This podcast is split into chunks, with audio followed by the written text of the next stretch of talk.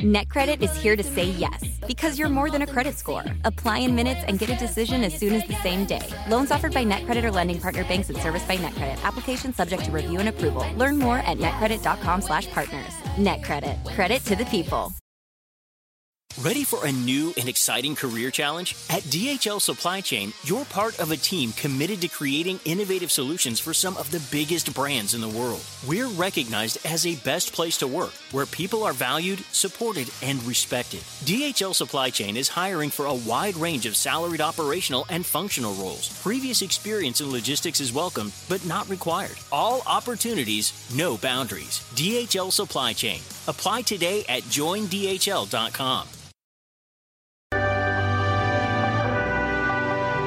La madrugada del 26 de abril de 1986, un estruendo despertó a los habitantes de Pripyat, una ciudad creada en los años 70 en Chernóbil para los trabajadores de la central nuclear Vladimir Ilich Lenin, al norte de Ucrania, que en ese momento pertenecía a la Unión Soviética. La noche se iluminó con la llamarada que provenía desde la central nuclear. Los habitantes de esa comunidad, ubicada tan solo tres kilómetros de distancia de los reactores, eran testigos de la mayor catástrofe nuclear de la historia. No lo sabían. Desconocían el terror que estaba por desencadenarse en las próximas horas, los días, los meses y los años siguientes. Y que estaban expuestos a una radiación 400 veces superior a la liberada por la bomba atómica en Hiroshima. El 26 de abril de 1986 se tenía programada una prueba de seguridad en el cuarto reactor RBMK de la Central de Energía Nuclear. Empezó a la una de la madrugada con 23 minutos. No se siguió el protocolo y la potencia del reactor salió de control. A pesar de los intentos de los trabajadores por apagarlo, se produjeron explosiones en cadena que terminaron con un estallido. El núcleo quedó expuesto y el material radioactivo se esparció por la atmósfera. Bomberos sin equipo de protección llegaron al lugar para intentar contener el fuego. 36 horas después del estallido, los habitantes de Pripyat fueron desalojados, pero era ya demasiado tarde. El Partido Comunista de la Unión Soviética ocultó la noticia del accidente nuclear exponiendo a su población y al mundo entero a un nivel de radiación extremo. Oficialmente murieron 31 trabajadores de la planta y bomberos. En los días siguientes fallecieron miles de personas más. Los números de los decesos ligados al accidente nuclear siguen siendo tema de debate. El 28 de abril, dos días después del accidente, un trabajador de la planta nuclear de Forsmark en Suecia, a más de mil kilómetros de distancia de Chernobyl, detectó niveles elevados de radiación. Tras varios análisis descubrieron que provenía de la Unión Soviética. Gracias a ello, la Unión Soviética reconoció el accidente nuclear y las autoridades suecas informaron al mundo lo que estaba ocurriendo. Han pasado 36 años desde aquella madrugada fatal y aunque los materiales radioactivos más dañinos se han desintegrado ya, otros que son nocivos para la salud como el cesio y el plutonio permanecen en el medio ambiente. Se dice que Chernobyl y la zona de exclusión no serán habitables de nuevo hasta dentro de 20.000 años. Pripyat, que llegó a tener 50.000 habitantes, hoy es un pueblo fantasma ocupado únicamente por la fauna que se ha multiplicado libremente ante la falta de la presencia humana. Los edificios, las escuelas, hospitales, parques están abandonados. Quedan solamente los escombros y el recuerdo de lo que alguna vez fue una ciudad próspera, que se ha convertido en una atracción para algunos turistas extremos que gustan de visitar la zona de desastre. Esta catástrofe sigue pasando factura hasta hoy.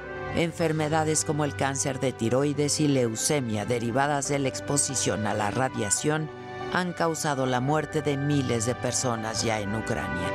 Chernóbil no solo expuso la fragilidad de la infraestructura de la energía nuclear de la que la Unión Soviética presumía. El accidente en Chernóbil marcó el comienzo del fin la disolución del bloque socialista que concluyó en 1991 dando paso a 15 repúblicas independientes. Así lo reconoció el propio Mikhail Gorbachev. último presidente de la Unión Soviética en el 2006. El accidente nuclear en Chernóbil fue tal vez, incluso más que la perestroika iniciada por mi gobierno, la verdadera causa del colapso de la Unión Soviética. De hecho, la catástrofe de Chernóbil fue un punto de inflexión histórica que marcó una era anterior y una posterior al desastre.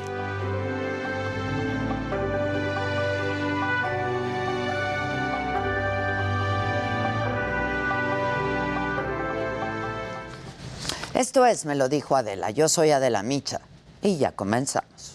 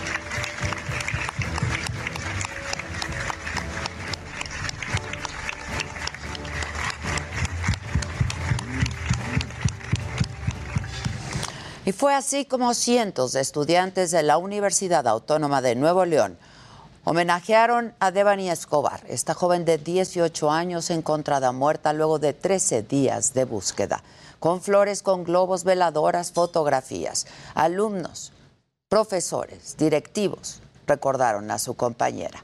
El padre de Devani estuvo presente y habló de la pérdida de su hija. La vida da un giro de 360 grados en un minuto. Y nosotros ya no las vemos. Nosotros nos ponemos en los zapatos de esa gente que no ha encontrado a su familia en más de 5, 10, 15, 20 años, que se encontraron varios personas o cuerpos, no sé, ya tienen una paz. Nosotros tenemos ahorita, afortunadamente, dónde ir a dejar una flor, dónde ir a llorar, dónde ir a rezarle a nuestro hijo. Colectivos feministas protestan afuera del motel donde encontraron el cuerpo de Devani. Exigen justicia y garantizar la seguridad para todas las mujeres. Devani tenía derecho a salir de fiesta y regresar a su casa. Devani tenía derecho a salir y no ser acosada. Devani tenía derecho a salir y que su vida no fuera arrebatada. Como todas, todas las personas, todas las mujeres, tenemos derecho a salir y volver a casa. Que volver a casa no sea una posibilidad, debe ser una garantía. El 80% de los feminicidios son cometidos por un conocido de la víctima, revela la Secretaría de Seguridad y Protección Ciudadana.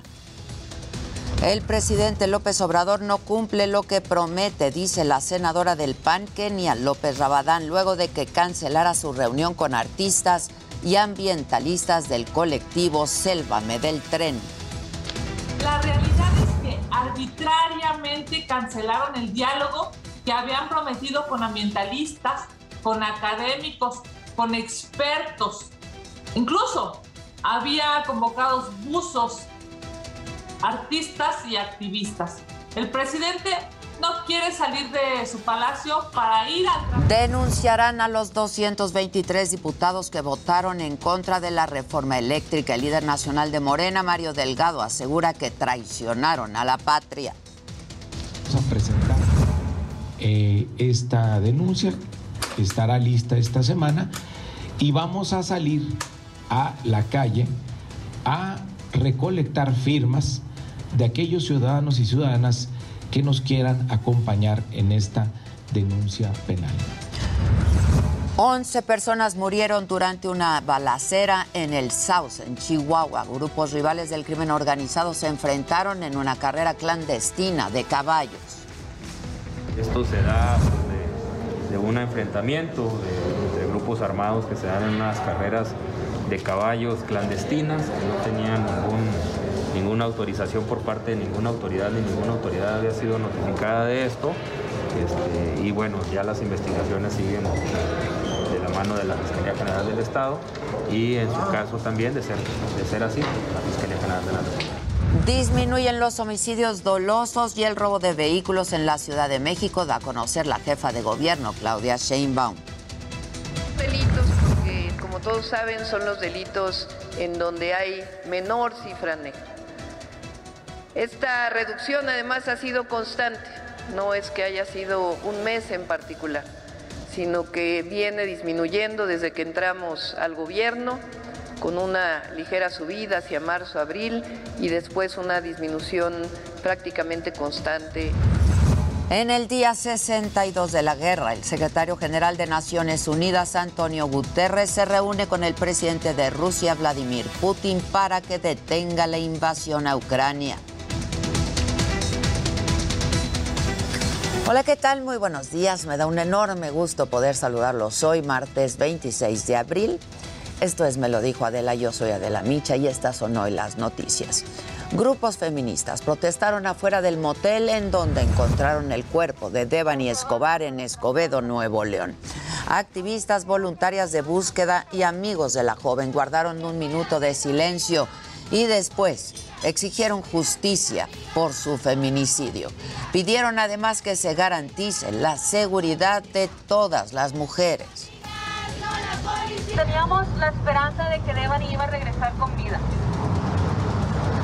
Devani tenía derecho a salir de fiesta y regresar a su casa. Devani tenía derecho a salir y no ser acosada. Devani tenía derecho a salir y que su vida no fuera arrebatada. Como todas, todas las personas, todas las mujeres, tenemos derecho a salir y volver a casa que volver a casa no sea una posibilidad, debe ser una garantía. Este caso, el de Devani Escobar, también fue tema durante el informe de la Estrategia, Nacional de Protección Integral a Mujeres y a Niñas que viven violencia de género. En el 80% de los casos de feminicidio, la víctima conocía a su asesino. El reporte es de Yesenia Santiago. 80% de los casos de feminicidio, la persona agresora es un conocido, familiar o pareja sentimental de la víctima, reveló la secretaria de Seguridad Ciudadana Rosa Isela Rodríguez durante el informe mensual de la Estrategia Nacional de Protección Integral a Mujeres y Niñas que viven violencias basadas en el género. En la conferencia también estuvo Nadine Gassman, presidenta del Instituto Nacional de las Mujeres. Ambas funcionarias se refirieron al caso de Devani Escobar pues mis condolencias más sentidas eh, a la familia eh, de Devani y a todas eh, las víctimas de violencia y de feminicidio. Expresar mi pésame a las familias que han sufrido la pérdida de una integrante mujer víctima de violencia de género. Contrario a las recientes denuncias de familiares de víctimas de feminicidio, informaron que en México hubo una reducción a 34.8% de este delito respecto al máximo histórico de agosto de 2021. Los números todos, eh, absolutamente de todos los delitos que tiene el secretariado, la secretaría, provienen de las fiscalías estatales.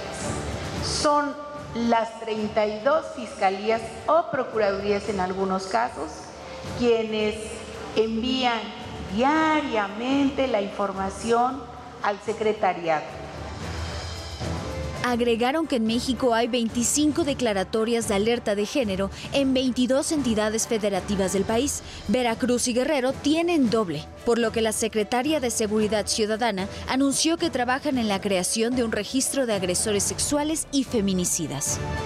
Para que las fiscalías estatales cuenten con un banco de ADN para uso forense en el cual se registre la información genética de los agresores y pueda ser utilizado para vincular evidencia que permita compartir información entre fiscalías estatales, por lo que aseguran es necesario continuar con acciones preventivas y de colaboración en los tres niveles de gobierno, federal, estatal y municipal, para atender los principales delitos, violencia sexual, trata de personas, feminicidio y desaparición de mujeres, con el objetivo de combatir la impunidad.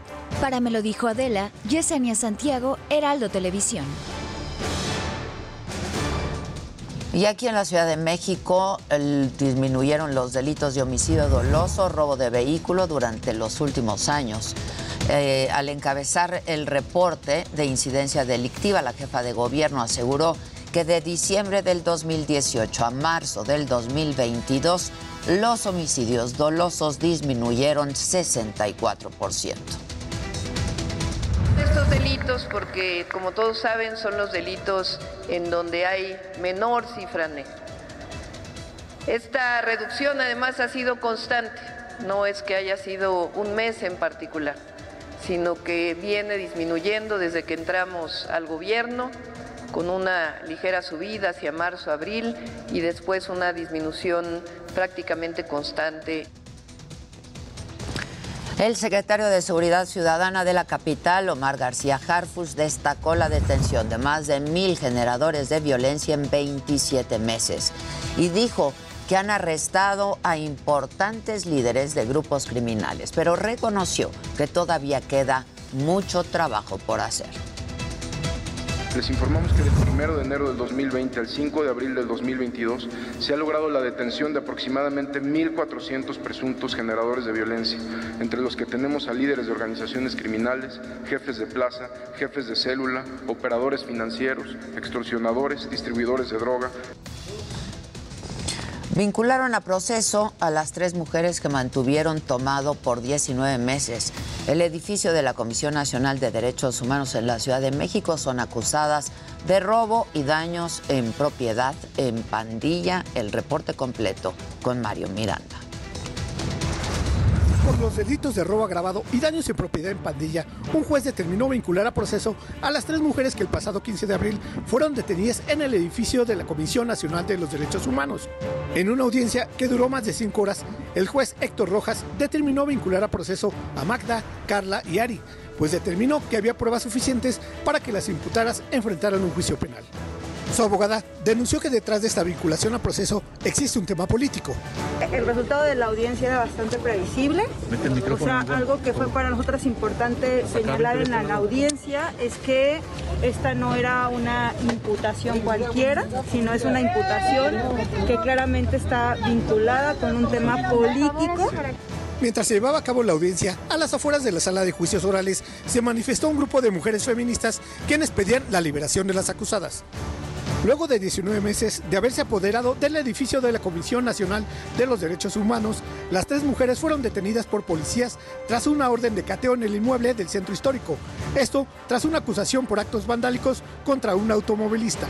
Durante la detención ocurrida el día 15 de abril hasta la fecha, hay un señalamiento permanente, descalificaciones por su activismo, por ser feministas. La investigación complementaria durará mes y medio y durante este tiempo las tres mujeres permanecerán en el penal de Santa Marta Caticla. Para me lo dijo Dela, Mario Miranda. Y en Chihuahua y asesinaron a 11 personas, una balacera en el municipio de Saus. Este crimen ocurrió durante una carrera clandestina de caballos en donde se enfrentaron grupos rivales ligados al narcotráfico. Esto fue lo que dijo el secretario de Seguridad Pública del Estado, Gilberto Loya. Esto se da pues, de, un enfrentamiento de, grupos armados que se dan en unas carreras de caballos clandestinas que no tenían ningún, ninguna autorización por parte de ninguna autoridad, ni ninguna autoridad había sido notificada de esto. Este, y bueno, ya las investigaciones siguen de la mano de la Fiscalía General del Estado y en su caso también, de ser, de ser así, la Fiscalía General de la República. Y bueno, en otros temas, ambientalistas y activistas del colectivo Sélvame del Tren protestaron afuera de Palacio Nacional. Están en contra de la cancelación de su encuentro con el presidente López Obrador y el reporte lo tiene Javier Ruiz.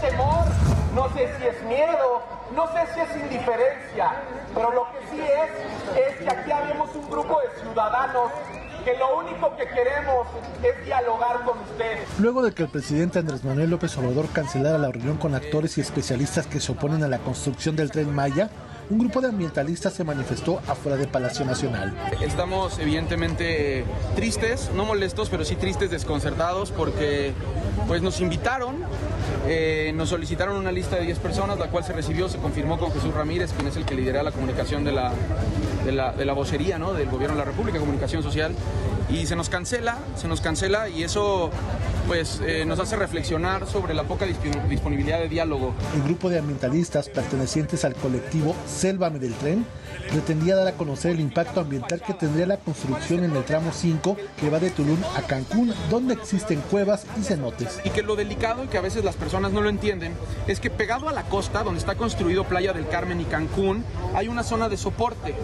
El problema es cuando tú construyes un poco más adentro hacia la selva, eh, el piso es muy delgadito.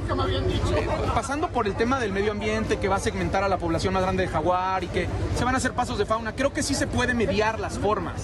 Problema es que ese lugar en donde van a construir también corre en riesgo el mismo tren. Se dijo en algún momento que se utilizaría el tren para transportar combustibles. El día que ese tren se descarrile ahí con combustibles, van al subsuelo. Los colectivos y figuras públicas que se oponen a la construcción del tren Maya continuarán en la defensa legal para evitar que el tren se construya por el tramo 5. Actualmente hay un amparo que permitió la suspensión no definitiva del tren Maya.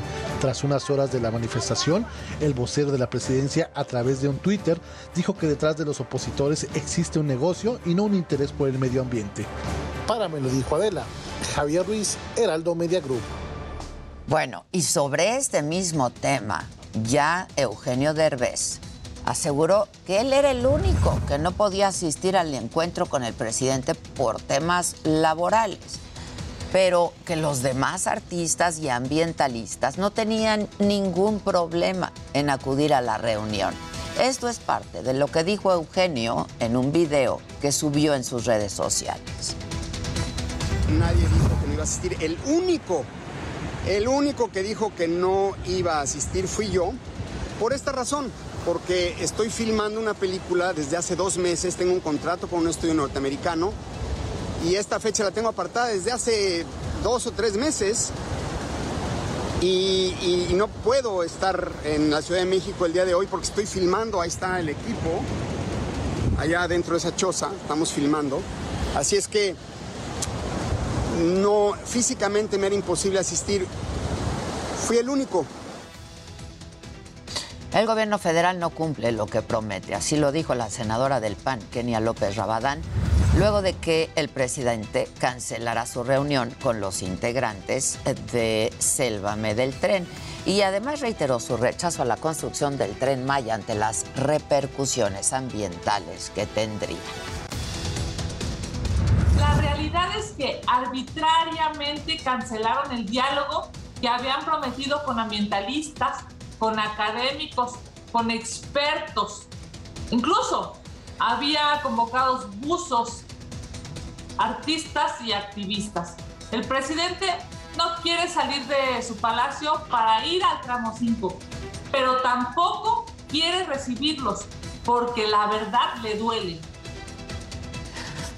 Bueno, en otros temas, el líder nacional de Morena, Mario Delgado, va a denunciar ante la Fiscalía General de la República a los 223 diputados que se opusieron a la reforma eléctrica. Los va a acusar de traición a la patria por evitar que el Estado recupere la soberanía del sector energético. Así lo dijo.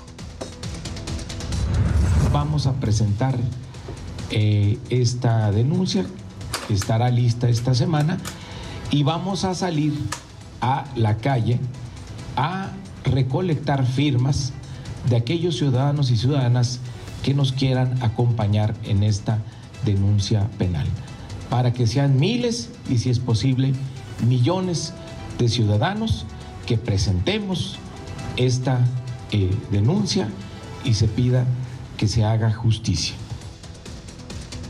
Por su parte, el coordinador de los senadores de Morena, Ricardo Monreal, pidió no generar un clima de linchamiento entre los legisladores, esto después de que el diputado morenista Ignacio Mier lanzara un llamado para fusilar pacíficamente a la oposición. Yo no coincido, no simpatizo con climas de linchamiento. Yo creo que el debate debe estar en las cámaras, en los órganos colegiados y no en la calle, eh, porque no me gusta a mí la eh, división ni la confrontación.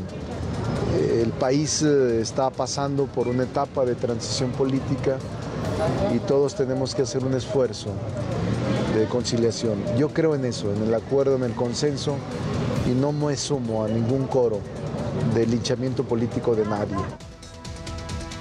Bueno, la organización The Dillian Project, que participó en la misión de observación de la revocación de mandato en nuestro país, advirtió que esa consulta fue utilizada por el presidente López Obrador para erosionar al Instituto Nacional Electoral, incluso para abrir el camino a una reforma político-electoral que sería regresiva para la democracia.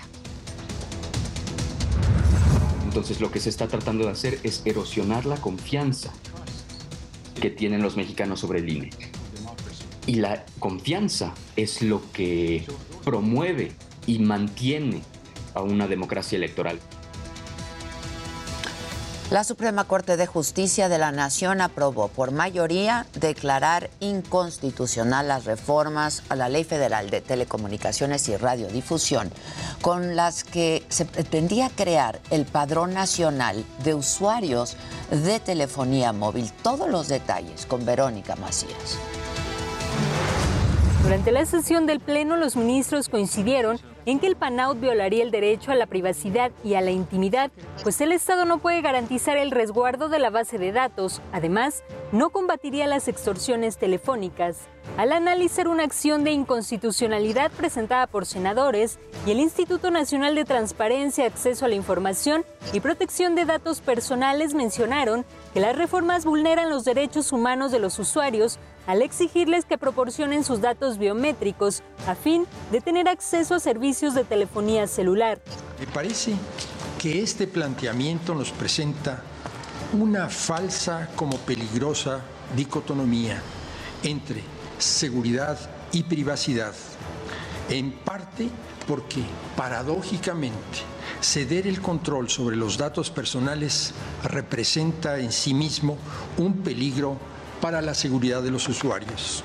La ministra ponente Norma Lucía Piña expuso es constitucionalmente válido el objetivo del padrón, sin embargo agregó que existen otras medidas menos invasivas a los derechos humanos y que dotan a las autoridades herramientas para combatir los delitos. Ya se encuentran previstas en el artículo 190 de la Ley Federal de Telecomunicaciones y en el Código Nacional de Procedimientos Penales, las cuales están relacionadas con la colaboración con las autoridades de seguridad y procuración de justicia a fin de combatir de manera eficaz los delitos cometidos a través del uso de dispositivos móviles. El registro tenía el objetivo de recabar datos biométricos como huellas dactilares, reconocimiento facial e iris y datos oficiales como domicilio, fecha de activación de la línea, entre otros. En el país se calcula que existen 124 millones de líneas en operación, de acuerdo con la consultora Telconomía. Para me lo dijo Adela, Verónica Macías, Heraldo Televisión. En el día 62 de la guerra, Antonio Guterres, el secretario general de Naciones Unidas, se reunió en Moscú con el ministro de Exteriores ruso, Sergei Lavrov. Y en este encuentro pidió un alto al fuego Hoy Guterres se reunirá con el presidente Putin. Además tiene previsto visitar Kiev el jueves para encontrarse también con el presidente de Ucrania, Volodymyr Zelensky. En tanto, Naciones Unidas prevé que más de 8 millones de ucranianos salgan de su país por la invasión de Rusia. Hasta este momento, cerca de 5 millones de personas han abandonado la nación. Por lo que el alto comisionado para los refugiados solicitó a la comunidad internacional 2.200 millones de euros en ayuda humanitaria de emergencia para Ucrania. Y por su parte, el secretario de Defensa de los Estados Unidos, Lloyd Austin, aseguró que va a continuar la ayuda militar a Ucrania. Aseguró que Estados Unidos y hasta 40 países más van a seguir protegiendo a Ucrania. Rusia. Rusia advierte del riesgo real de una tercera guerra mundial después de que los altos funcionarios estadounidenses visitaran Ucrania y aseguraran que podían ganar el conflicto con el equipamiento adecuado.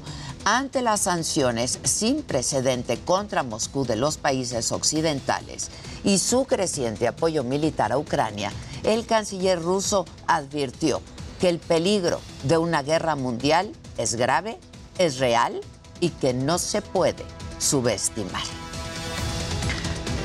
Así el mundo hoy. En otros temas, bueno, la palmera que retiraron el fin de semana de Paseo de la Reforma ya está en el centro de manejo sanitario del vivero Nezahualcóyotl en la alcaldía Xochimilco y ahí va a recibir un tratamiento especial. ¿De qué se trata? Jessica Moguel nos explica.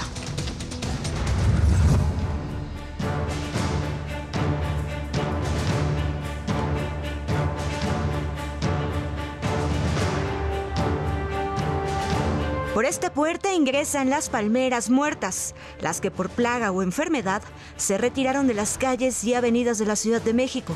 Su ciclo de vida termina aquí, el Centro de Manejo Sanitario de la Dirección de Infraestructura Verde del vivero Nezahualcóyotl.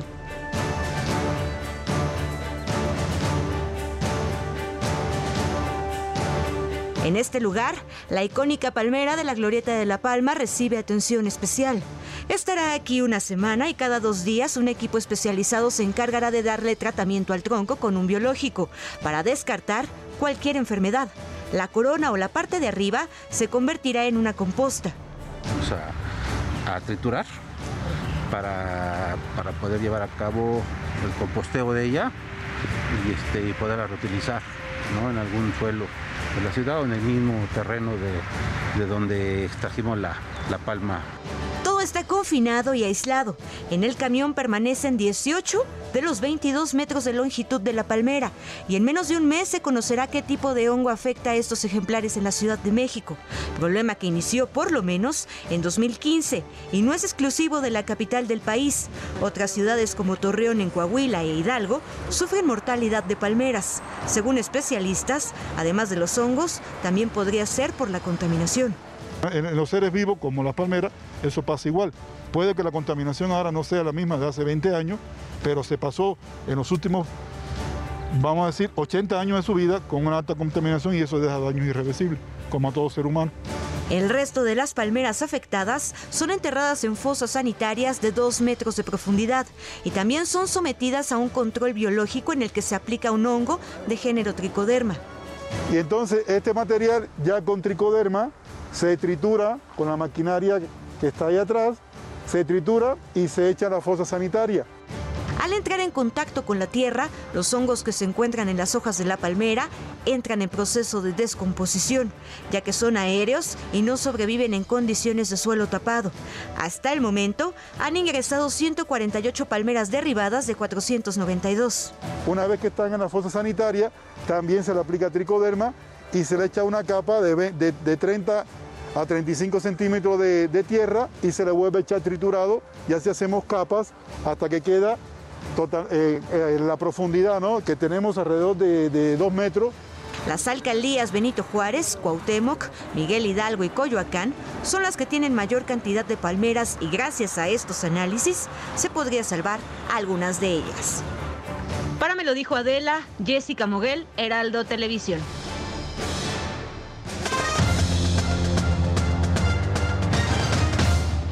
Muy buenos días, qué gusto saludarte. De ídolo a ídolo, Rafa Márquez atacó duro a Hugo Sánchez y dijo que fracasó como director de la selección mexicana. ¿Por qué? Por el constante yo hice, yo hice y el yoyismo de Hugo Sánchez. Muy duro, sin duda, lo que dijo Rafa Márquez. El Canelo Álvarez comenta que está listo en su mejor etapa y que no hay nadie que en estos momentos le pueda ganar, lo cual yo creo que sí es cierto, así de fácil. Y bueno, se jugó la jornada 16 de la Liga MX femenil. América goleó a Pachuca y en el Clásico Regio no pasó absolutamente nada. Ahora vamos a ver gadgets con mi querido Luis Heike.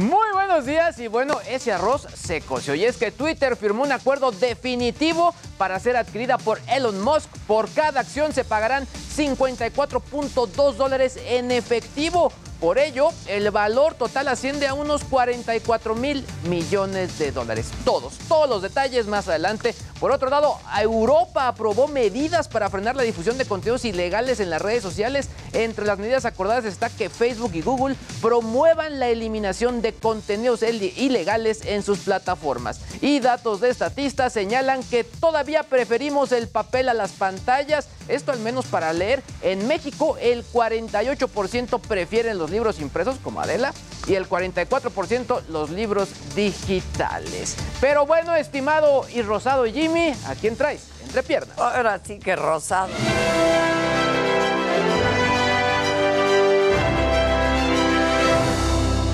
Muy buenos días, gente querida. Se cumplió. Se cumplió. Se cumplió. Ahora sí, Gustavo Prado tiene que cumplir. Tiene que ¿Sí o no? cumplir, pero además te ves guapísimo. Gracias, guapísimo. A ver qué dice la banda. pero- Ahí está, es que el, el proceso de rosa ahí va, pero no saben cómo arde. Me dolió más que todos los tatuajes que tengo. No. La sentía- y fueron cuatro horas. De veras, los hombres no aguantan nada. Bueno, No, pero, se cumplió. Tú muy bien y te ves guapísimo además. Gracias, mi querida Ade. Bueno, ahora sí, entre piernas el día de hoy, Eugenio Derbez no se quedó callado y es que el día de ayer publicó un video de más de cuatro minutos en el que se dirige al presidente. Eh, él menciona que, bueno, no podría asistir a la reunión para dialogar sobre el tren Maya. Y bueno, dijo que fue porque está filmando una película. Además aclaró que si lo que realmente quería el presidente era sacarse una foto con él, se hubiese podido pedir personalmente. Y bueno, además, el día de ayer en Medellín se develó una figura de cera del cantante colombiano Maluma. El Museo Madame Tussauds de Orlando fue el encargado de moldear la figura, cosa que a un grupo de 20 profesionales le tomó seis meses lograr. Y la verdad es que el resultado es increíble. Y bueno, coño, Miki, Diego Boneta le dice adiós a Netflix y es que su productora Three Amigos ahora se asoció con Amazon Prime para producir series, películas y programas de televisión. Y aquí les estaré contando todos los detalles. Pero bueno, mi querida Ade, regresa. Bueno, me extraña que no des la nota del día de hoy. ¿Cuál es la nota del día? Ah, a ver. No, ma. Aquí estoy, aquí estoy. No. Y hoy regresa la saga, señoras y señores. Eso. Tenemos fiesta y se va a poner bueno. Eso, se va a poner bueno. Así que bravo. prepárense. La nota. Es la nota. Nosotros sí. Hacemos una pausa y regresamos con todos los detalles de esto que ya nos han adelantado en deportes, espectáculos, tecnología, por supuesto, lo macabrón y mucho más esta mañana. aquí en Me lo dijo Adela? Grandes sorpresas esta noche. Estén pendientes.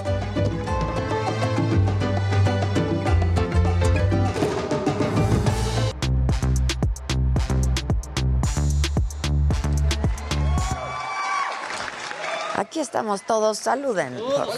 Hola, banda. Chicas, ¿Cómo vente. estamos? Nomás no te vayas a quitar la barba, que va a haber confusión. Ah, sí. No, pero sí, puede haber No te confusión. quites la barba, no te quites la barba. No sé, pero a mí me encantas, te A ves mí- a mí guapísimo. también me gustó. Podría ser modelo de Dolce. No le gusta. ¿no? Estar en X-Men. Exacto. Y te voy a decir algo, la verdad es que tenía ganas de hacer algo así, Desde- pero desde como hace un que rato. sí, como que estaba Pero querías más como el look de Neymar, ¿no?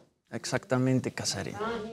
¿No lo has visto? El que tiene rapadito a los lados y arriba. Igual y ahorita pasa una foto. Como un morado, mohawk. morado. No, más bien, padrísimo. exacto, como Maroon 5, como Adam Levine. Eso, te ves divino, güey. Gracias. Aparte, mira, la decoloración te va a tener Nada de. Neymar. Oye, tú, como Jimmy. Jimmy. Pero qué, guapo. Muy guapo. qué proceso ese de la decoloración, ¿eh? Toma O sea, tiempo. Fueron cuatro horas. Toma tiempo. ¿Y cómo arde? Sí, es que Sí estuvo. el producto. Pero se cumplió, caray.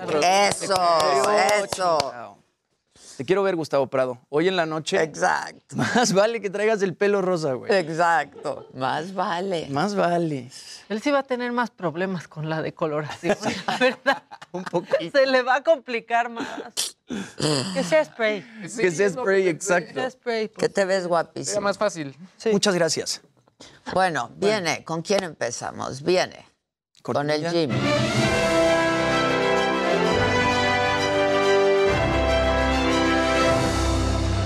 Felices y rosados días, gente querida. Buenos días, Luisito. Buenos días, Mike. Buenos, días, mi Dani. Buenos días. Buenos días, mi Mía de bonita, ¿cómo estás? Bueno, Muy bien. pues vamos a hablar Muy de todo. orgullosa de ti. ¿Verdad que sí? Claro. Se cumple, cara. Claro. Oigan, bueno, vamos a hablar de todo lo que está sucediendo con Derbez y el presidente y vamos a hacerlo pues paso a paso, ¿no? Todo comienza con la viralización de estos videos donde varias celebridades y ambientalistas piden parar con la construcción del tramo 5 del Tren Maya. Bueno, tras diálogos, por fin se acuerda una reunión con estos ambientalistas. La reunión se confirmó para realizarse este lunes, según el colectivo Sélvame del Tren, ¿no? que son pues, los que organizaron los videos. En un comunicado, ellos aseguraban que fueron invitados por el presidente para juntarse y discutir todo el tema del Tren Maya, pero siempre no. Un día antes se informa que la reunión había sido suspendida y bueno, la razón, según un comunicado justamente de la presidencia, los famosos no habían podido asistir o no iban a poder asistir. ¿no? Los activistas, pues al parecer no eran suficientes para un diálogo con presidencia. Dice justamente, varios de los invitados han declarado públicamente que no asistirán a Palacio Nacional. Por esta razón, se informa a la opinión pública que se ha suspendido dicha reunión. En el mismo comunicado, bueno, se invita a estos interesados a recorrer la zona y dialogar. Ahora, Eugenio Derbez, no, desmiente toda esta versión. Él publica un video desde la playa donde está grabando una película y básicamente él dice que el único que no podía ir a la reunión era él. Vamos a ver eh, un pedacito porque dice varias cosas eh, interesantes. Bien.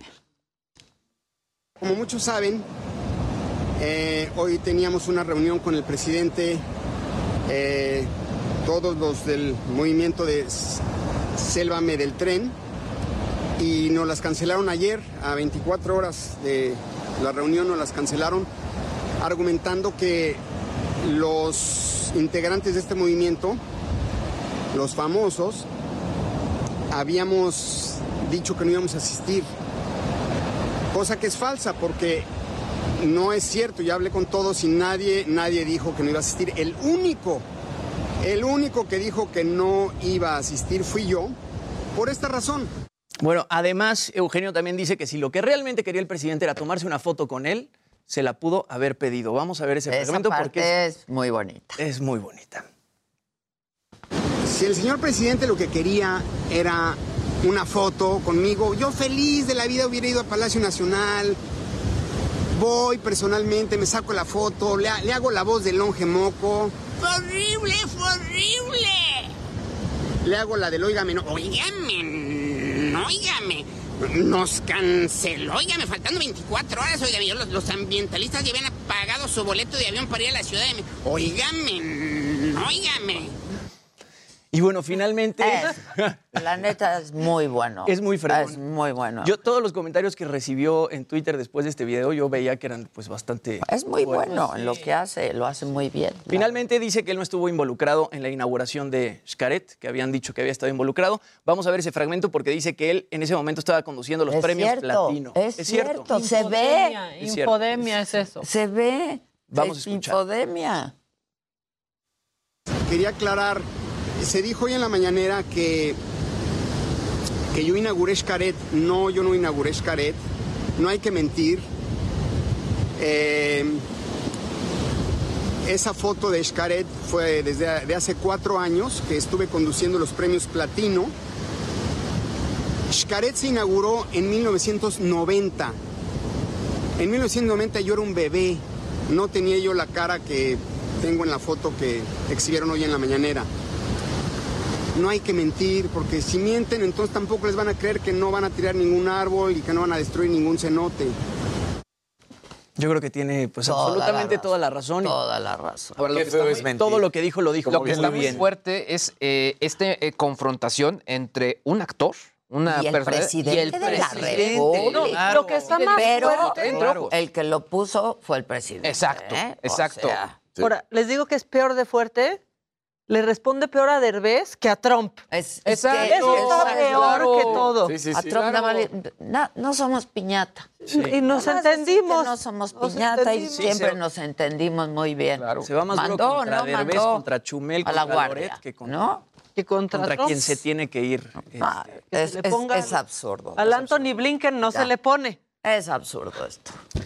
Bueno, eh, y Maluma Baby estrenó su, su figura ¿no? de cera del Museo Madame Tussauds justamente de Orlando. Develó en Medellín la figura de cera de Maluma. La verdad es que a mí me pareció increíble. Justamente Maluma eh, elige su natal Medellín como escenario para conocer a su doble y realmente es su doble. Sí se parecen. Impresionante. No. Sí, está impresionante. Yo pensé que era la de la ¿Cuál es él? Él es el de cara a la otra. Él es el de la izquierda. O sea, el de blanco sí es la figura y parecía. En la otra toma sí parecía, la, la frontal de los dos. Hay unos que luego no les queda. Hay unos la que- verdad, hay unos que. Del no. Museo de Cera no vas a andar hablando aquí. Cuauhtémoc Blanco lo han visto. Ah, sí. Está mejor el de cera. está claro que está mejor el de cera. Justo trae puesta, trae puesto uno de sus atuendos favoritos, una chaqueta blanca cruzada de Versace y unos zapatos negros de Bottega Veneta. Y bueno, Julio Castellanos, que es miembro del Madame Tussauds, dijo que esta es la primera vez que un famoso museo presenta una de sus estatuas en Sudamérica. Y bueno, un equipo de 20 profesionales del estudio de Londres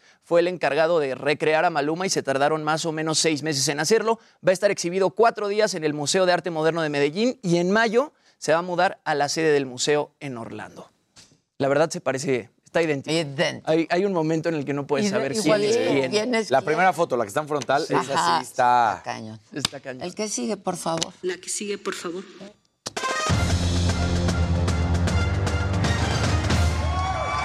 Bueno, ¿cómo estás, Ade? Qué gusto Muy bien, saludarte. igual, igual, mi Rosado, Dan. ¿cómo Buenos días. Buen Se día. van a decolorar para quedar bien estos. No.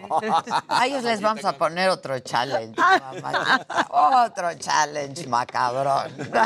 Se rape Casarín. Ya, ya estaré. No Ya digas no. Aquí, los- aquí se cumple. Y se cumple. Y justo cuando uno dice no. No, exacto. Exacto. Oye, hay partidos de Champions League. Ajá. Ajá. y en pocas palabras es España contra, contra Inglaterra, la Premier League contra la Liga. ¿Por qué? Porque es el Manchester City contra el Real Madrid, este es el mejor juego, y el otro es el Liverpool contra Villarreal, donde el Villarreal se espera que pues pueda dar un buen encuentro, pero pues los favoritos son el City y el Liverpool. Ahora sí, lo más duro de todo esto. Ayer Rafa Márquez, no sé, me parece hasta cierto punto que es correcto, porque ¿quién puede criticar a una leyenda, a un ídolo? Pues otro ídolo. Creo que las otras demás personas nos podemos quedar cortos, pero, pero Rafa Márquez es muy duro cuando dice, Hugo Sánchez fracasó en la selección mexicana, no fue un buen técnico, y en pocas palabras, la razón por la que fracasa es porque pues todo lo de él es de apoyar y contar historias y decir, y en la selección pues no es así, y además en la El selección todo yoísmo, el tiempo, digamos. exacto, yo gané, yo gané, yo hice, yo esto, yo aquello, y eso pues con nosotros no funciona. Ahora, es Nunca cierto, fue muy modesto y humilde, que diga Nunca. Hugo Jamás. Sánchez, ¿no? Pero- gran jugador. gran jugador, y también ahí viene la parte que luego dices, es cierto, mamón demasiado, pero también, pues Pentapichichi, campeón en el Sí, Real Madrid, sí, primer mexicano en hacerlo en, en justamente el Madrid, porque Horacio Casarín lo había hecho en el Barcelona, pero, pero él, todo lo que consigue con el Madrid, pues no es menor. A él le gritaban indio y termina la gente aplaudiéndolo. Hoy todavía sucede que en España de repente dicen, es que Hugo Sánchez es español. No. No. O sea, la verdad es que lo que consiguió, él abrió el camino para Yo todos tan- estos. Claro. Así. Claro. Entonces Rafa Márquez termina diciendo, yo lo sigo idolatrando, yo es lo máximo, pero la verdad es que pues ahí falló. Ahora, él falla en la selección mayor porque en los Juegos Olímpicos no se califica cuando había que meter siete goles y la realidad es que los delanteros no marcaban goles y tuvieron a placer más de 20 oportunidades. Tú dices, pues necesitaban que Hugo entrara. Sí está muy duro, sí la señala es, eh, y todo lo que dice, cómo lo señala, que constantemente siempre es lo que se criticaba de Hugo Sánchez, ¿no? Que no dirigía y que más bien lo que hacía Hugo Sánchez era pues alentar a sus jugadores con esas palabras de yo soy el mejor y están siendo pues dirigidos por el mejor y soy Hugo Sánchez y ya. Entonces, pues muy, muy duro, sin duda. El que también ahorita no tuvo reparo en decir, pues soy el mejor, pero también vuelves a lo mismo, tiene la razón. Es Canelo. Ay, sí. O sea, Canelo sale a decir, yo estoy listo para mi pelea del 7 de mayo contra Dimitri Vivol, contra este ruso, por lo cual ha seguido siendo muy criticado, porque cómo es posible que mantenga esto con la situación que se está viviendo en Ucrania, con la guerra. Y de repente pues lo dice, esto es boxeo, pero nadie me puede vencer en este momento. Estoy en mi mejor momento y no es faltarle el respeto a otros peleadores, simplemente es la realidad. Y creo que sí, es la realidad. Está en su mejor momento. Sin duda. Físicamente, eh, en la vida amorosa, en la vida profesional, está hecho un toro. Y cada vez que se suben al ring, lo han dicho otros peleadores, la verdad es que sí, da cosita en subir y decir, donde te pegue de a de veras, Sí. eh, te anda noqueando y te anda noqueando duro. Entonces, sí creo que el Canelo, cuando dice estas palabras, no se equivoca, está en su mejor momento. Sin duda. Y ¿No? qué bueno que que lo diga. Tampoco la falsa modestia. o Claro. sea, Ah, sí, también. también, ¿no? O sea, ni tan, tan, ni. Exacto. Sí, no. Lo que es. Lo que es. Exacto. Lo que es eso. Y lo que no. Pues no. Pues, no es. Yo iban a ver lo que es en la noche. Espero. Oigan, Lo que es es. Lo que es es. Lo que Lo que es es. Bueno, de que la vamos a pasar bien, la vamos a pasar. Al- No hay duda. Nos vamos a divertir. El que sigue, por La favor. que sigue, por favor.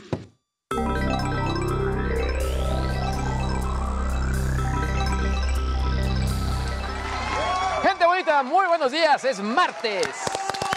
¡Bravo!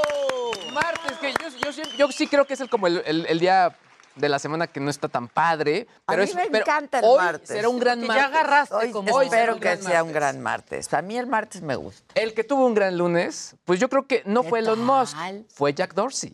Porque ¿Sabes se cu- metió un ¿Cuánto se metió? Casi mil millones de dólares en Sí, el bolsillo. wow. En pocas palabras, lo que hizo Elon Musk fue decir, a ver, aquí, en esta bolsa, casi casi como Chabelo, tengo 20 mil millones de dólares.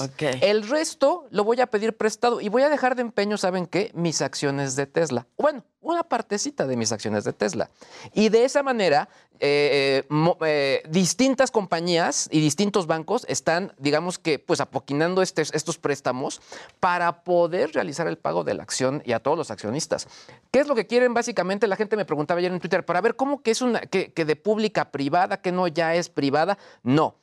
En Estados Unidos, para poder poner una empresa en la bolsa, es necesario abrir, pues básicamente el juego, Claro, a todas todos. tus inversiones, todos tus estados financieros para ver cómo está la compañía y de esa manera que puedas Salga, empezar se a haga cotizar, pública, se claro. haga pública. ¿Qué es lo que dice Elon Musk? Ya no quiero ser público. Yo ya voy a tapar mi juego Es otra mío, vez. es mío. Y el mismo Jack Dorsey dijo, pues qué bueno, porque mi primer y más grande error con Twitter fue haberla hecho pública. pública. Exactamente. Entonces, ya, ya te conté que yo lo entrevisté. sí, ¿no? claro, claro. Y me contó cómo fue el inicio de Twitter. Es una historia increíble. Exacto. Y hoy, ¿cuánto dinero tiene? Mira, nada más el Y no CEO tiene nada de hate. O el que tiene puro hate es El Elon CEO Musk Twitter. actual, nada más porque va a estar, pues básicamente un año más, pues como, pues por contrato, se va a llevar casi 50 millones de dólares. Nada más en compensación. Sí. Y por las acciones que tuvo. O sea, está impresionante todo esto. Creo que a, a mí, me, a mí lo que me llama la atención sobre todo es que mucha gente está diciendo, oye, ¿qué va a pasar? Eh, esto que quieren hacerla como que la- la- el código esté abierto y que sea público. Es que Twitter así era. Yo recuerdo y tengo anécdotas con amigos desarrolladores que de pronto me decían, mira, acabo de hacer esta subaplicación con Twitter. O sea, eso ya existía. Y lo que quiere Elon Musk es básicamente que el código esté abierto, pero para ver y que no haya como un tipo de duda con respecto a si se está favoreciendo o no ciertos comentarios. Otra cosa que quiere hacer Elon Musk, por Ah, ejemplo, interesante. está interesante. Claro. Es, es como tener como sensores públicos, como gente que esté juzgando sí, la sí. situación. Por otro lado, también lo que quiere hacer es que haya una especie como de autentificación de los usuarios, es decir, que detrás de cada cuenta sí haya gente y quitar no sean bots, bots. claro. Exactamente. Y quieren un poco Que está lleno de bots. lleno, Está Está lleno lleno, de lleno, bots. ya José lleno Ramón López bots. Beltrán le está escribiendo. Ah, sí, ¿qué tal? Está diciendo pretty please, Mr. Elon. Muy buen inglés. Elon. Muy, buen inglés. La verdad es que creo que esta es la, de las noticias más importantes. Sí queda un poco de duda porque hay que ser muy honestos. Eh, Elon Musk es muy impulsivo, pero lo que sí es un hecho es que, ¿qué es lo que está comprando desde mi perspectiva? Una gran audiencia, una audiencia crítica. Y un, gran medio de comunicación. Porque es lo que le hacía falta, y lo habíamos comentado. No tenía un medio de comunicación y sobre todo con una audiencia que opina y sobre todo que decide. Claro. Porque ahí están los políticos, ahí están los empresarios. Hay muy- ayer de hecho se volvió trending topic, por ejemplo, otras redes sociales como Tumblr, como Reddit, como Mastodon, diciendo gente que se podían migrar hacia esas redes. Yo creo que sí puede pasar, pero va a, haber- va a ser más gente la que va a volver a llegar a Twitter. Yo también creo. Ahora de la mano de Elon Musk. Sí, yo Eh, va a estar muy interesante. Eh, lo que sí es un Ahora es hecho- impulsivo porque siempre agarra y dice, va, tengo un millón de dólares, el va el por- millón de va, dólares. va el todo por el todo. Y le ha ido bien. No, yo me gustaría jugar póker con él. O sea. Ahora, lo que también sí es un hecho es que esto sí eh, puede ser como uno de los grandes talones de Aquiles en este momento. Hay una gran incertidumbre por parte de los empleados. Y en este momento no saben qué va a pasar, no saben cómo los van a compensar y hay una gran duda de cómo, qué es lo que va a suceder. ¿Quién va a dirigir? ¿Quién va a dirigir? ¿Cómo va a estar la situación? ¿Si va a continuar el actual CEO? En fin, creo que eh, es una nota muy interesante, sobre todo ¿por qué? Porque es una de las primeras redes sociales que se hizo masiva, por así llamarlo. No es la más eh, importante, nada más para que nos demos una idea. Si bien en, en México se dice que el 95%, para dejarlo a la mitad, de los usuarios mexicanos está en Facebook, únicamente de los 80, 80 millones de usuarios de Internet, únicamente 13.4 aproximadamente Está millones está en Twitter. Pero el perfil de sus usuarios es muy característico. Sí. Lo mismo ocurre en Y yo sí creo que a raíz de la compra con Elon Musk, mucha gente va a migrar a Twitter. Claro. Ahora, algo Y otros empezaron Muchos. a ir ayer. ¿Eh? A otros empezaron a ir ayer y decían, cerramos Sí, nuestra cuenta. pero va a llegar otro tipo también Sí. de audiencia que Y- no estaba en Twitter. Y sobre todo creo que, por ejemplo, en los spaces es la continuación de los tweets, porque Sí. al final son foros donde opinan y básicamente lo que la gente quiere, y sobre todo el mismo Jack Dorsey, es esto debe ser una plaza pública para opinar y sobre todo que puede ir dirigiendo hacia dónde ver el mundo. Sí, es como suena Ahora, de sueño, duda, pero a ver ¿Qué va a hacer con esas personas no gratas? Como en su momento fue Donald Trump. Donald Trump dijo él, que él no se va a migrar. Que él ¿Que se va a que- quedar? Él, no, él, no, él se queda en su propia red social En y va Truth. a estar mandando Con tweets. la, que él- con la suya. Con la suya. Sí, Ahora sí que él se queda con la, con suya. la suya. Pero yo sí creo que si le ponen el camino y le ponen el... sea, Oye, por aquí va, ¿te animas a regresar? Lo va a hacer. Sí, sin duda. El que sigue, venga, Maca, venga, venga, Maca.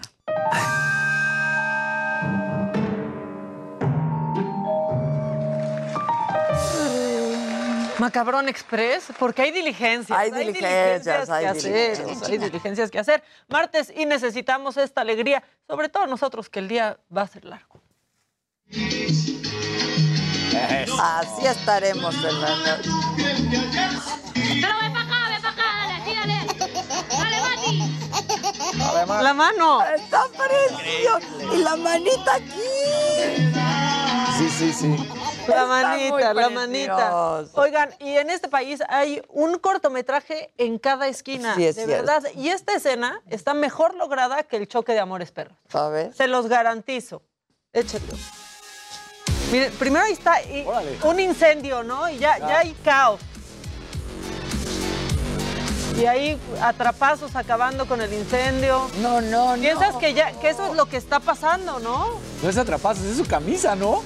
Pues ahí Pues un trapo, trapo, el trapo, el trapo, el trapo. ¿Quién sabe el trapo? Pero y luego, ¡No! ¡Tómala! ¡No! Iñárritu, ¡No! ¿Qué pasó, mi negro? Gastando tanto el negro Iñárritu y Y mira, aquí te lo regala cada día este país. ahí está. Esta joya. de La ver- o sea, y piensas que ya estás grabando lo que está pasando. Está cañón. Tómala. Nunca. Vas. Bueno, y todos recordaremos pues cuando andamos de pubertos lucidos y así de, no, mira yo como tomo y así, y llega el adulto responsable y acaba con tu lucimiento. Eso le pasó a este pubertito. Siempre llegando en el peor momento. Mira el mi rey, ahí de, yo me acabo la, la cerveza de un trago. El Biernado. Y los abuelos, Ay, no, cabrón. Y ya se vuelve como todo incómodo. Ahí está tu abuelo, ahí está tu. Bueno, este, yo necesito que me expliquen qué está pasando aquí con los senadores. Por suerte, el senador Monreal como que no se atrevió a jalarle el pelo a su compañera, pero estuvo a dos. Estuvo a dos. Y es que estaban homenajeando a distintos artistas porque eh, pues fue la inauguración de una exposición de músicos y compositores. Pero vean, vean este desfigurito.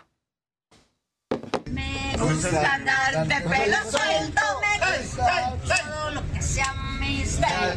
Me gusta ir siempre en contra del viento. Si dicen blanco, yo les digo negro. A mí me gusta Pero- y ahí casi, casi Monreal. Ay, dijo, ay, ay. "No Ay, se la voy a regresar.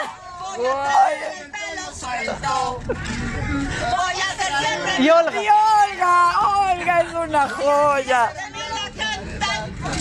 Pero para mí lo que No, vale todo no. es ese microsegundo donde dice Monreal, me voy a dejar. lle-".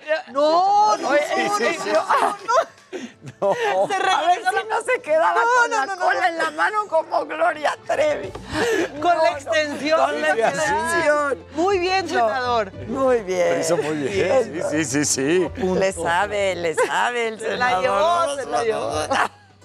No, No está bien salir jalándole los Y pelos a Olga, una mujer. Olga es una joya. Olga estaba. A ver, vuélvalo a poner. Bueno, antes de irnos a una pausa.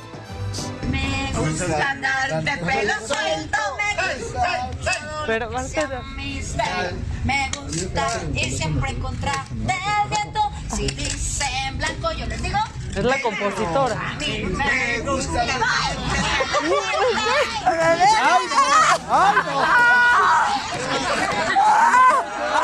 Voy a traer el pelo suelto. Olga, por favor, Olga. Olga casi haciendo así, tibún. Voy a olvidar de mí la canta. Un saludo muy fuerte a Gloria Trevi desde aquí. Olga casi pide una porra. Una porra, una porra para Si Gloria. antes era el adulto en la otra que no le gustaba ver a los nietos, ahí sí llega Olga y eh, les aplaude así de más. Muy preciosa. Bueno, vamos a hacer una pausa. Regresamos con mucho más esta mañana. Ahora sí, muy bien el macabrón. Volvemos con mucho más. No se vayan.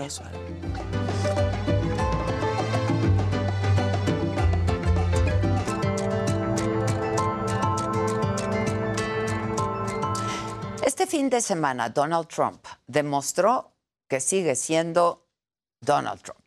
Porque dentro y fuera de la Casa Blanca, su forma de hacer política sigue siendo la misma. Es polémico, es incendiario y se conduce de manera arrebatada y ciertamente, pues sí se comporta como un bravucón. La gran diferencia es que ahora Donald Trump no está en el poder. Eso podría cambiar, sin embargo. El sábado, el expresidente Trump estuvo en Ohio para apoyar a J.D. Vance, quien es candidato a senador por el Partido Republicano. Y durante el meeting, Trump habló de las intensas reuniones que tuvo en junio del 2019 con funcionarios mexicanos a raíz de la crisis migratoria. Y dijo lo siguiente sobre la administración del presidente López Obrador. I've never seen anybody fold like that. They said it would be an honor to have 28,000 free soldiers. And for two years, we did. And that's one of the reasons we had the best numbers in the history of the border. Thank you very much, Mexico.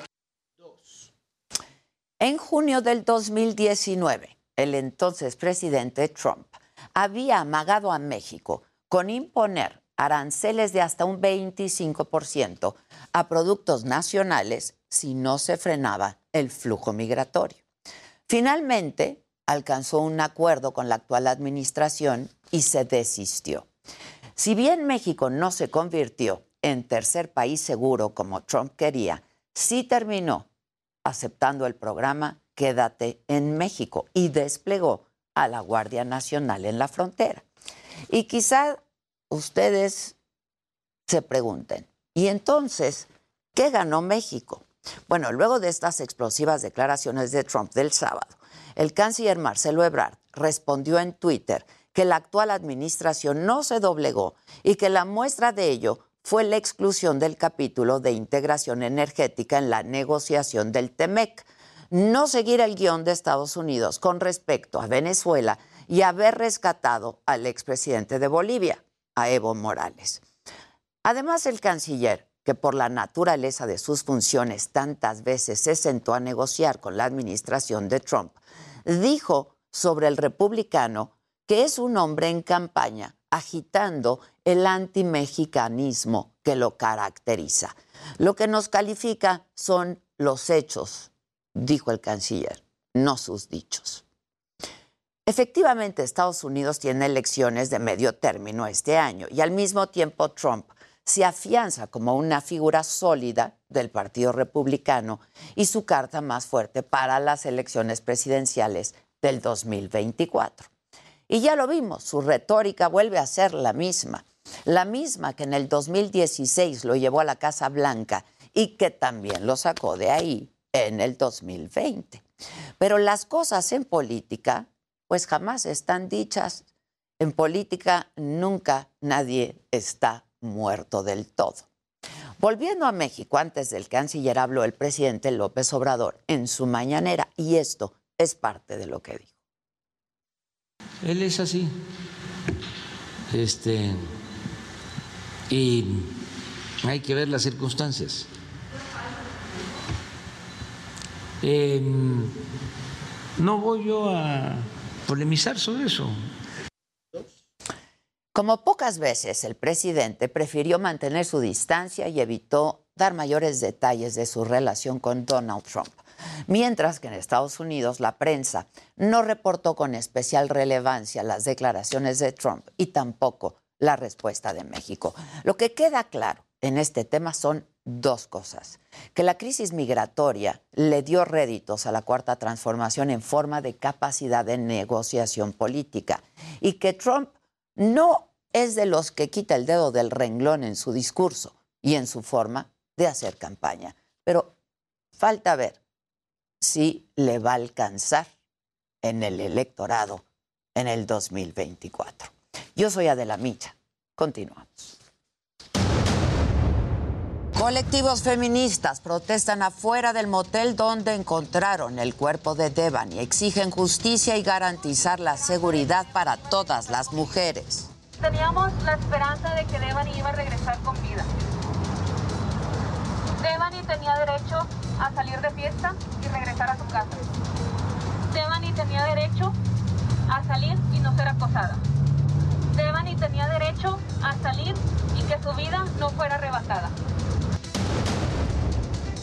El 80% de los feminicidios son cometidos por un conocido de la víctima, revela la Secretaría de Seguridad y Protección Ciudadana. El presidente López Obrador no cumple lo que promete, dice la senadora del PAN, Kenia López Rabadán, luego de que cancelara su reunión con artistas y ambientalistas del colectivo Sélvame del Tren. La realidad es que arbitrariamente cancelaron el diálogo habían prometido con ambientalistas, con académicos, con expertos. Incluso había convocados buzos, artistas y activistas. El presidente no quiere salir de su palacio para ir al tramo 5. Denunciarán a los 223 diputados que votaron en contra de la reforma eléctrica. El líder nacional de Morena, Mario Delgado, asegura que traicionaron a la patria. Vamos a presentar eh, esta denuncia, que estará lista esta semana, y vamos a salir a la calle a recolectar firmas de aquellos ciudadanos y ciudadanas que nos quieran acompañar en esta denuncia penal. 11 personas murieron durante una balacera en el South, en Chihuahua. Grupos rivales del crimen organizado se enfrentaron en una carrera clandestina de caballos. Esto se da pues, de, un enfrentamiento de, grupos armados que se dan en unas carreras de caballos clandestinas que no tenían ningún, ninguna autorización por parte de ninguna autoridad ni ninguna autoridad había sido notificada de esto. Este, y bueno, ya las investigaciones siguen la mano de la Fiscalía General del Estado y en su caso también, de ser, de ser así, la Fiscalía General de la República. Disminuyen los homicidios dolosos y el robo de vehículos en la Ciudad de México, da a conocer la jefa de gobierno, Claudia Sheinbaum. Estos delitos, porque como todos saben, son los delitos en donde hay menor cifra negra. Esta reducción además ha sido constante, no es que haya sido un mes en particular, sino que viene disminuyendo desde que entramos al gobierno, con una ligera subida hacia marzo, abril y después una disminución prácticamente constante. En el día 62 de la guerra, el secretario general de Naciones Unidas, Antonio Guterres, se reúne con el presidente de Rusia, Vladimir Putin, para que detenga la invasión a Ucrania. Bueno, en la mañanera de hoy, el tramo 5 del tren Maya sigue en la polémica y el presidente volvió a descalificar ambientalistas y artistas que están apoyando la campaña Sélvame del tren. Dijo que son conservadores. Lo señala de intentar frenar su proyecto de transformación. Los desacreditó por decir que las vías del megaproyecto se podrían fracturar. El presidente lo negó todo y se refirió a ellos de la siguiente forma. no solo es con relación al tren Maya, siempre han estado en contra de nosotros. Ellos pertenecen al bloque conservador. Bueno, y justo eh, para hablar de este tema, el del tren Maya, el presidente pues eh, negó que exista eh, una pues clara postura ilegítima de parte de estos ambientalistas. Dijo que el riesgo de que haya un accidente, como lo han advertido ayer ambientalistas afuera de Palacio Nacional, es mentira. Asegura el presidente que tiene todos los estudios que garantizan que es un lugar viable para que pase el tren. Esto dijo al respecto. Entonces imagínense eh, cómo nosotros vamos ni a destruir la naturaleza, ni afectar el medio ambiente, y tampoco hacer una obra eh, que vaya a ocasionar una desgracia. Bueno, y justo sobre el tren Maya, eh, también habló el subsecretario Hugo López Gatel, el subsecretario de Salud. Acuérdense que hoy es martes de la salud. Y él presentó los requerimientos que solicita la Organización Mundial de la Salud para pasar de un estado epidémico a endémico, es decir, a vivir con el virus como si fuera una influenza o una gripa. Destacó que hay capacidad de respuesta, que hay muy pocos casos positivos, reiteró que la vacunación es importante, por lo que a partir del viernes se va a iniciar la vacunación universal para niños de 12 años en adelante y esto, esto es importante. Pero bueno, para hablar sobre el tema del tren Maya, eh, vamos a conectarnos, lo vamos a hacer vía Zoom, ah, con ah, Camila Haber. Ella ha estado con nosotros antes, una joven increíble, apneísta, integrante de Sélvame del Tren. ¿Cómo estás, Camila? Buen día. Hola, Adela, buen día, gracias. Al contrario, me da mucho gusto saludarte. Igualmente, igualmente. Oye, este, bueno, pues como decíamos, tú formas parte de este grupo de ambientalistas, ¿no? y de gente conocida, por cualquiera que sea su quehacer, pero gente conocida que se ha manifestado en contra de ciertos tramos del tren Maya. Eh, y tú, pues vives por ahí, conoces muy bien los cenotes, eh, tú, tú eres parte de este, de este colectivo. ¿Cuál era la intención del colectivo, Camila? Sí, justo pues formé parte de este grupo de personas que viajó a la Ciudad de México el domingo para entablar esta comunicación, este diálogo con el presidente. La idea era exponerle lo que está pasando porque sí creemos y cada vez eh, tengo más la duda de si le está llegando la comunicación de lo que verdaderamente está pasando en la zona. Eh, nos invita a que visitemos la zona, aquí estamos, lo vivimos todos los días viajamos expertos, personas que llevan 30 años estudiando la zona y no habían visto un impacto de ese tamaño. Y no es un tema a, plan, a futuro, el impacto ya se está dando, hay que recorrer el tramo para ver este efecto, es devastador, los árboles eh, todos tirados, las cuevas están siendo tapadas, eh, especies están perdiendo el hábitat y están eh, introduciéndose a zonas. Entonces, la idea era el diálogo, la idea era exponerle esto, tener un poco eh, este intercambio. También teníamos mucha ilusión de que quizás si nos compartiera un documento un estudio, eh, una manifestación de impacto ambiental que no encontramos eh, ahora, no está disponible al público, no, y por ende eh, estamos casi seguros que no existe. Entonces, bueno, fue una lástima porque pudo haber sido un buen intercambio para entendernos mejor quizás y tener eh, una mejor base para el diálogo. Él, él dice que tiene todos los estudios y que lo que están haciendo con el tren no afecta lo que ustedes dicen que se va a afectar. Ahora, us- us- a ver, dime, dime, Camila. Sí, que existen los estudios en dónde están, ¿no? Eh, y creo que eh, no es un tema que nos estemos imaginando que va a pasar, ya está pasando. ¿Qué es lo que está pasando? Tú que vives ahí y además vives en los cenotes. eh, ¿Qué es lo que está pasando, Camila? ¿Qué es lo que estás viendo? ¿Qué es lo que está pasando? ¿Y qué es lo que les preocupa? Sí, estamos viendo que se está deforestando de manera un poco arbitraria, ¿no? Pareciera que se está improvisando un poco, que se está talando y luego encuentran una cueva que no pueden pasar, no pueden eh, rellenar y tienen que desviar o continúan y ya llevan eh, muchísimas cuevas que han ido saliendo y vienen muchas más. Eh, no hay forma de pasar este tipo de obstáculo porque son cuevas que están conectadas, tienen agua y el temor es que se sean rellenadas o que sean piloteadas. Entonces esto es una preocupación muy grande. Eh, solamente el viernes hicimos este recorrido y como el terreno es tan irregular, como el terreno es kárstico, entonces la piedra tiene muchas formaciones y te encuentras huecos y piedras, ya están rellenando con basura, ya está lleno de basura, entonces no solamente es la tala, sino también hay una presencia significativa de este relleno. Que ustedes tienen imágenes de esto porque hicieron el recorrido. todo. Y la idea era exponerle esto, porque sí hay algo que está pasando, hay una, eh, una falta de comunicación, porque dicen que hay estudios, pero no están. ¿En dónde están? Deberían de ser públicos. O sea, este proyecto tiene que hacerse con to- total legalidad.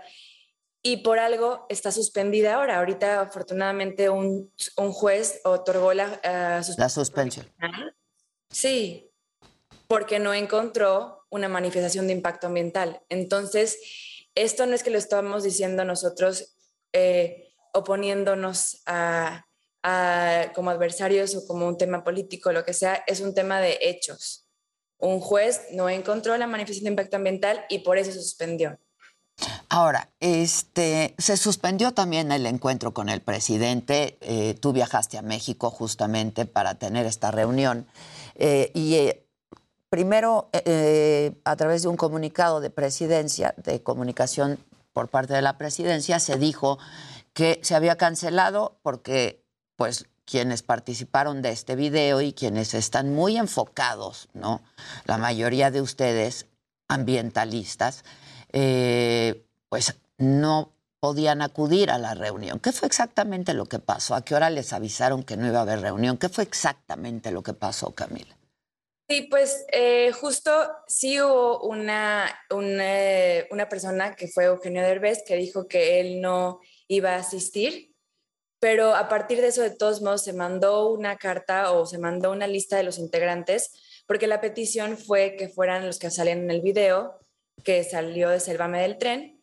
Entonces en la lista salían artistas, ambientalistas, expertos, buzos, buzas, y la lista fue aprobada, nos dieron una fecha, nos dieron un horario, tanto así que todos estábamos ya en camino. A mí eh, me llegó el comunicado subiéndome el avión, el avión despegando para llegar a, la, a este encuentro. Entonces, eh, no sé si hubo ahí eh, una falta de comunicación, quizás él pensó que todos los del video eran solamente artistas y cuando no se, eh, no se confirmó, pues no quiso asistir, pero bueno, No, bu- bueno, él, él- él estaba al tanto de que había artistas, ¿no? Gente famosa, digamos, pero también ambientalistas. De hecho, los ha llamado conservadores.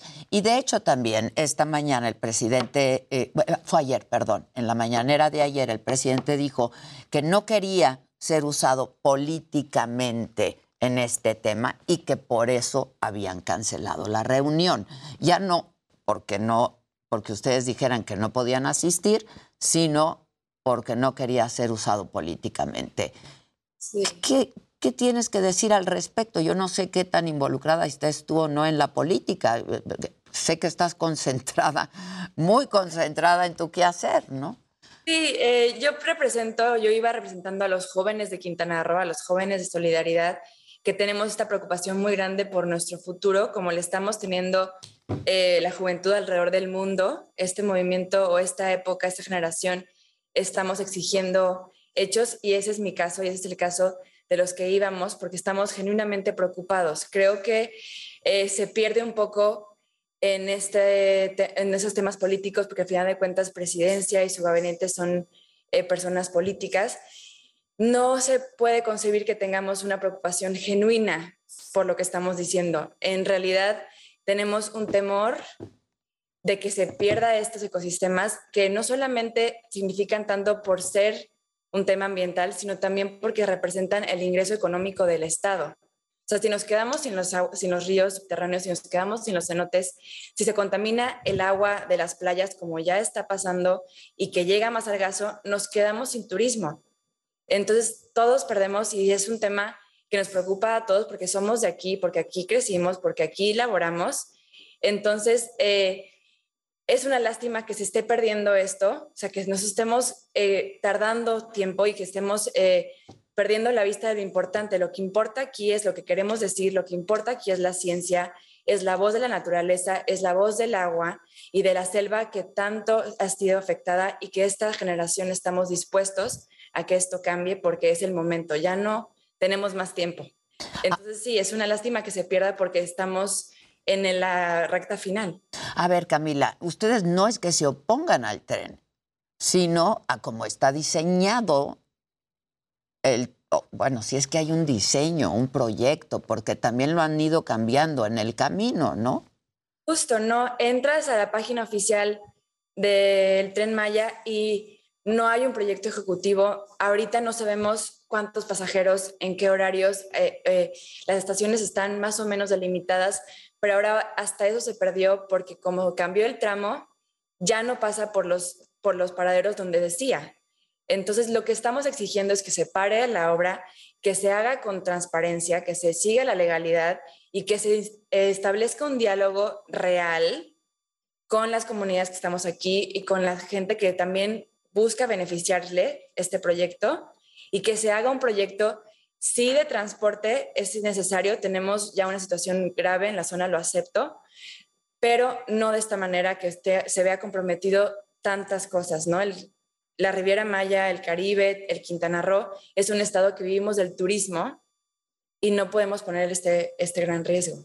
Ahora, tú conoces muy bien los cenotes, Camila, muy bien. Este, aquí estamos hablando del tramo 5 que podría afectar sobre todo los cenotes.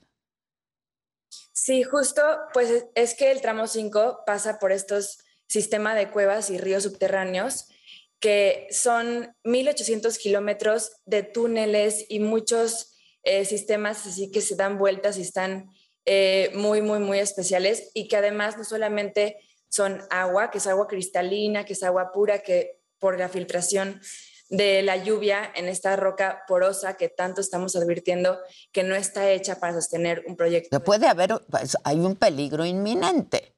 Inminente, claro. Ya han habido los colapsos, no estamos también todo esto hay que, no estamos imaginándonos cosas, estamos hablando de lo que ya ha pasado en la carretera.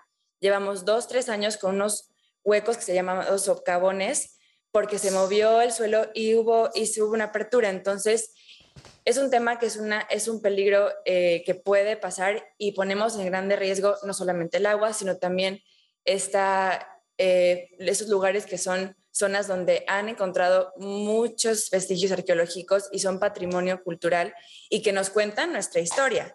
Y hablando un poco de eso, sí el tramo 5 es vital para el sistema de ríos subterráneos, pero el acuífero también lo constituye el tramo 6 y el tramo 7. Entonces, estamos muy eh, pendientes de que esto se haga de diferente manera porque también marca un precedente de cómo va a ser después. Si así se está empezando aquí que hay tantos ojos puestos, tememos que vaya a pasar en los siguientes tramos. Ahora, eh, tú hablabas de esta suspensión que ya dio un juez para el tramo 5, pero eh, pues el gobierno federal ya lo impugnó. ¿Ustedes están confiados en el sistema judicial, en el poder judicial? Eh, yo sí creo, estoy, eh, no creo que sea ingenua en creerlo porque sé que vivimos en un país democrático, vivimos un país de diferentes poderes que se rigen sobre una ley, que ya se dio este amparo provisional y que vienen muchos más. Eh, se está moviendo también una parte legal muy fuerte porque tenemos eh, acceso a nuestros derechos y acceso a esta legislación que nos protege y que podemos también incluir eh, otros tipos de afectaciones a derechos humanos, tanto del medio ambiente como, de hecho, a una vivienda sana y todo lo que conlleva esto. Entonces sí creo que tenemos ahí un paso muy grande y que vamos a seguir insistiendo porque, como se, bien se dice, nadie sobre la ley ni nada. Oye, eh, Camila, ¿cuántos de ustedes iban a asistir a la reunión? ¿Lo sabes? Diez. Diez de ustedes. Sí, cuatro artistas eh, y seis ambientalistas expertos buzos. ¿Y van a seguir insistiendo en una posible reunión con el presidente? Sí, cre- creo que eh, es necesario tener una postura firme también de que al final de cuentas ya estábamos ahí. Sí fue un poco eh, muy confrontativo, que sí, pero no, ¿no? Pues eso, Pero ¿eh? definitivamente, sí, definitivamente. Ahora sí que completamente anticlimático, ¿no? O sea, que, que- que estés ahí, que te digan que ya no te van a recibir. Sí, pero pues de todos modos fuimos a, salimos a Palacio Nacional a Sí, sí. intentar hacer una rueda de prensa, pero al final de cuentas había- habíamos demasiadas personas, hubo un poquito eh, de, de diálogo tal vez no tan respetuoso desde otras partes, entonces al final de cuentas seguimos pendientes con esta, para exponer nuestros, nuestro caso, exponer los hechos. La idea era en verdad presentar eh, lo que está pasando con la voz de la ciencia, con la voz de esos expertos, para que lo escuche o se escuche desde personas que lo estamos viviendo. Tal vez no a través, es, creo que es muy difícil o muy diferente vivirlo a través de una pantalla o a través de tal vez... Sin duda, pero además que les, que les enseñen a ustedes los estudios, quizá existan y que se los enseñen, ¿no? Justo, justo, porque sí, ahorita, eh, al menos desde mi parte, estamos viviendo una pesadilla y porque estamos como en una ambigüedad tremenda en un limbo en donde qué va a pasar, qué está pasando, hay algún plan, no, no hay, no hay información, no podemos ni dimensionar. Yo incluso estoy en un momento en el que estoy aplicando a una maestría que habla de estos temas para empezar a tal vez intentar eh, desmembrar o deshebrar lo que podría pasar. Entonces, sí es importante que se comunique esto, sí necesitamos esta transparencia para que podamos partir de ahí, ¿no? Para que el diálogo se vea más enriquecido a partir de esta base. Pues ojalá que así sea. Entonces, por lo pronto, se suspende la obra en el tramo 5, ¿no? Sí. Hasta en tanto no ocurra otra cosa. Y si te parece bien, seguiremos hablando como siempre. Y te agradezco mucho, Camila. Gracias. Y te admiro mucho. Muchas gracias. Gracias. Bueno, vamos a hacer una pausa para que vean. El único que no podía asistir era Eugenio Derbez, ya lo vimos. Eh, al final ya no quiso recibir a estas personas, entre las que había en el grupo de 10 personas, cuatro artistas, el resto eran ambientalistas, gente que vive en el lugar y del lugar, este, y que conoce y sabe del tema. Entonces, pues ojalá que sí se dé este, este diálogo en algún momento. Vamos a hacer una pausa y volvemos con mucho más aquí en Me lo dijo Adela, no se vayan.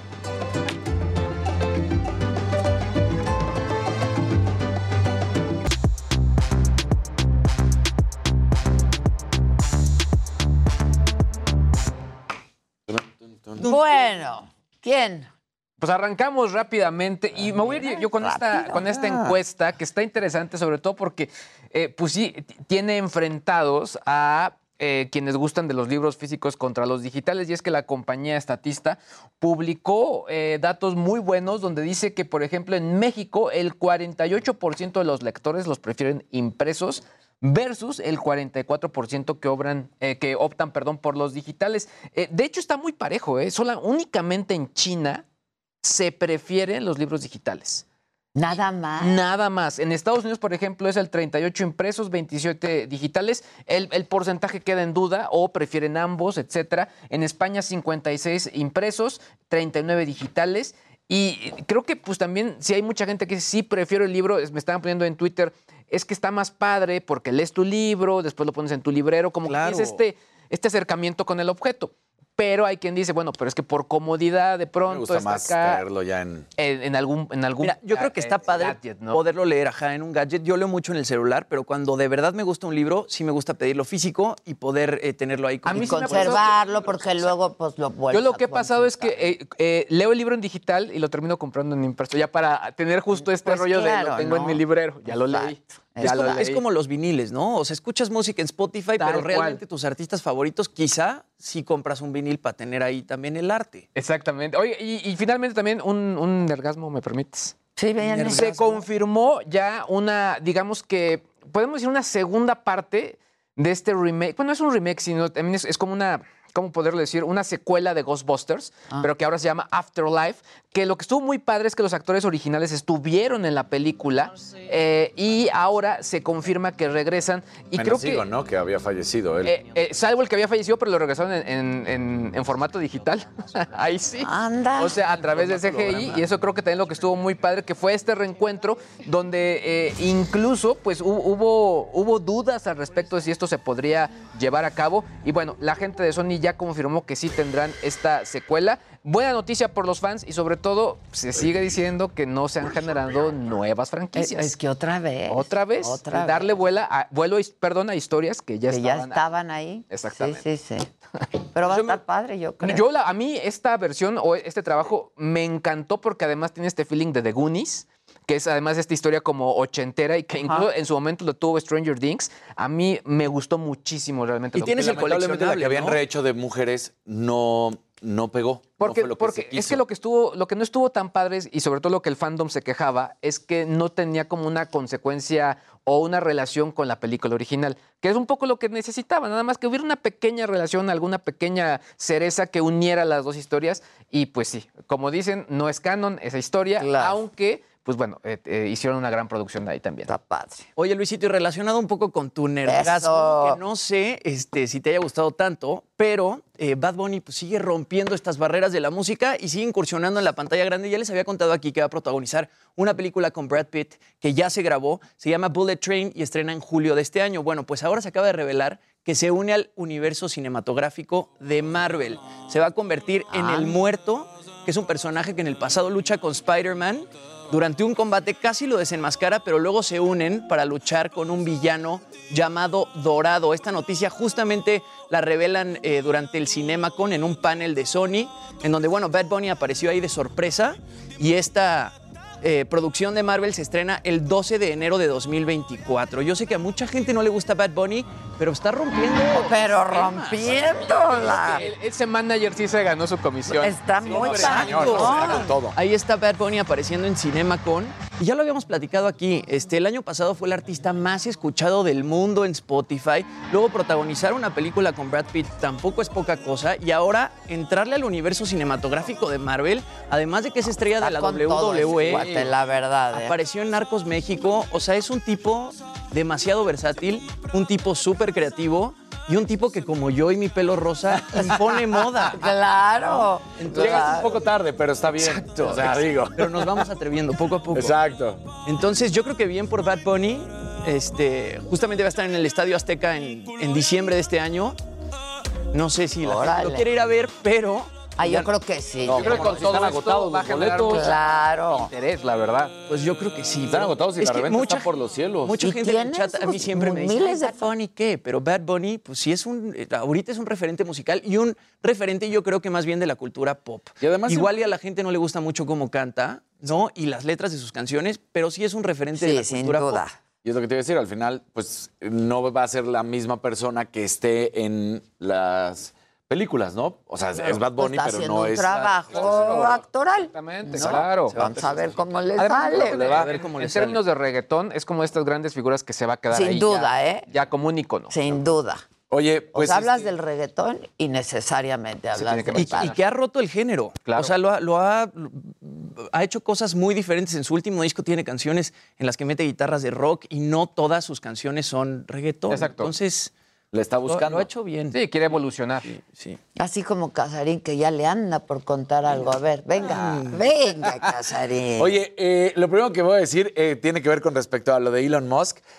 Y es como para ejemplificar, no, señores, lean, lean, porque mira lo que pone pues la cuenta de Puebla, del equipo de fútbol de, de Puebla, eh, así tal cual. No autorizo ni doy permiso para que Elon Musk pueda usar mis imágenes, información, mensajes, fotos, mensajes eliminados, archivos y etc. Pasa este mensaje a 10 contactos para que tu perfil quede protegido. ¡Ah, no! Es la cuenta oficial, ¿eh? No es choro. Desde ayer está no. pero que ya como dice Casarín, que un equipo lo ponga. Sí, el community no. manager tiene 80 Exacto. años. O sea, es como Sí. de, este, no, hay que leer desde que te inscribes. o La infodemia. Sí, ¿no? sí, entonces- Sí, empieza, oye, y ahora empieza, pásalo a 10 contactos, pásalo a 10 contactos, pues, ¿no? Sí. Entonces, No, sí. Y la gente que sigue al? Puebla, pues lo da por Claro, cierto. y lo da por cierto. sí, ese es el problema, ese es el problema.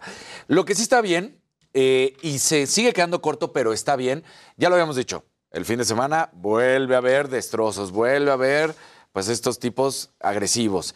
Y pues mientras de la Federación Mexicana de Fútbol sigue buscando cómo va a implementar, en el legislativo dicen, vamos a poner las cosas de a de veras. Creo que se siguen quedando corto, pero eh, la diputada Sonia Rocha Acosta presenta una iniciativa para endure- endurecer más del 40% las penas hacia quienes causen pues, estos destrozos en los estadios. Y esto es con búsqueda de reformar el artículo 154 de la Ley de Cultura Física y el Deporte. ¿Cómo está en estos momentos y qué es lo que dice? En pocas palabras, lanzar objetos y por eso aquí es donde te das cuenta que les ha valido gorro todo este tiempo. Lanzar objetos es una pena actual de seis meses a dos años. Lo que están proponiendo es que suba de uno a tres años de prisión. Eh, ingreso a la cancha a agredir, también lo mismo, seis meses a tres años de prisión. Y ahora están buscando que sea de uno a tres años. Que la participación en peleas, que está en estos momentos de seis meses a cuatro años, suba directo a cinco años. Y generar violencia o introducir armas, la pena actual es de un año eh, seis meses a cuatro años, seis meses, y que suba de dos años, seis meses a seis eh, años de prisión. A mí me parecería que de entrada tendrían que ser, si quieres realmente causar, 10 años a todo, a todo. Y ahí, pues van y a ahí decir... sí ya quiero ver, Exactamente. ¿no? Porque, Pues sí. digo, Con el primero que lo haga y lo clave, exacto. pues ya Bueno, con claro, eso. decir claro. ¿no? Porque, pues, te queda claro, si dicen, ay, voy a lanzar seis meses más lo que la discusión, más que, no Sí, pasa ya. absolutamente nada. Sí. Ahí está. Entonces, mientras que en la Federación Mexicana de Fútbol siguen buscando cómo, no es, se queda corta, pero es el camino, ¿no? Yo Me creo parece que que, lo están haciendo bien. Yo creo que sí. Así, Tenemos un verdecito. ¿Quién baila con el verdecito? si es dolarucos, Luis luego se ofrece. con No. Luisito. No. Él, él ofreció, nadie dijo. Pero es de las conversaciones. Muchas gracias, las conversaciones. Este, alguien preguntaba por aquí que cómo pueden ver la saga en la noche. Pues igual que aquí. Por el tutú. Pues, exacto, por el YouTube. Exactamente. Exacto. ¿En qué punto de qué? ¿De las 7 de la noche? ¿Saben? Ocho. 8. Ocho. Ocho. Al rato mando un tuit y Al rato. subo bien los datos, pero entiendo. A la una es la conferencia de prensa. Una de la tarde la conferencia de prensa, saliendo de aquí en chinga, en chinga, en chinga, en chinga. Chinguen, chinguen. Me voy para allá. chinga, en chinga. Chinga, chinga, chinga, chinga. Y en la noche lo otro. Oye, te comparto rápidamente los trending topics. A ver, Muy bien. geopolíticos, la verdad.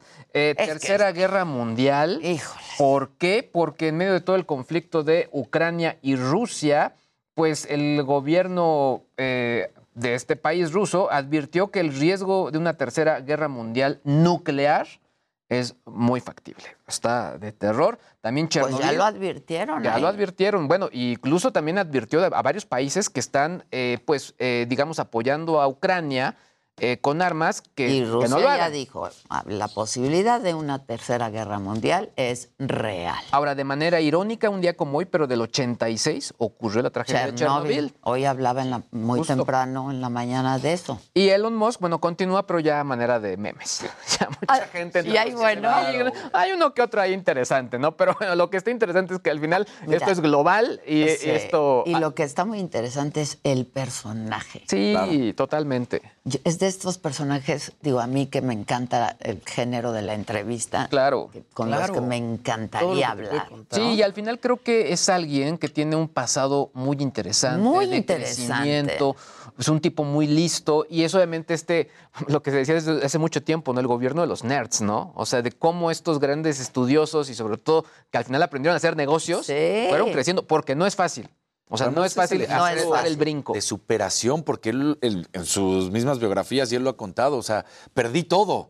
Apostaba, ponía toda la lana. Todo. Lo perdí todo. Y otra vez. Y Y, luego otra vez. sigue viviendo luego en casa de amigos, Sí, ¿no? sí, sí, sí, porque no tiene dónde vivir, porque ya se, ya se gastó su lana. Oye, por cierto, también yo lo, lo quiero también decir porque a mí me gustó mucho cuando lo escuché de su primer capítulo, pero Carlos, Carlos Gottlieb, acaba de lanzar un nuevo video, pero que dice cómo buscar a tus socios.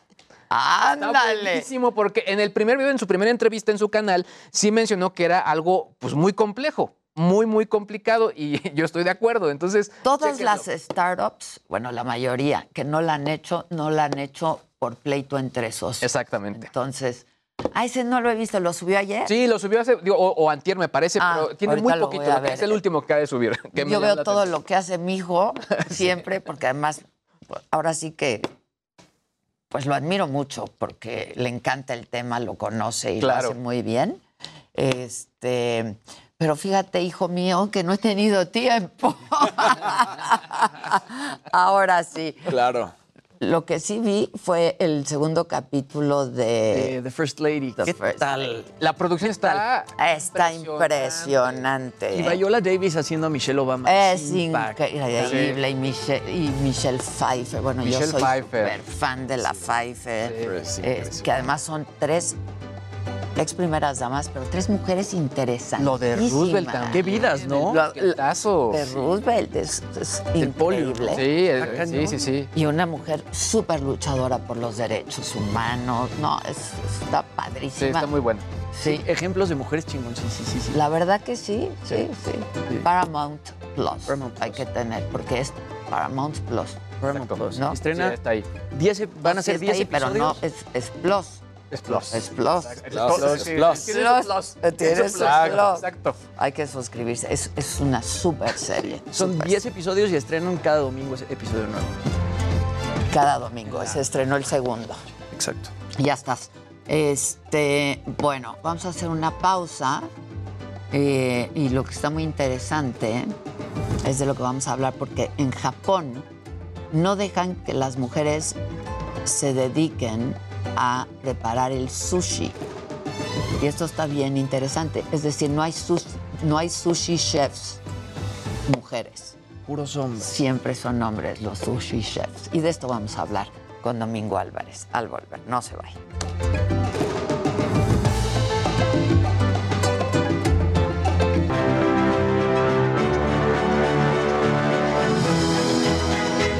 Por- y por. Ajá.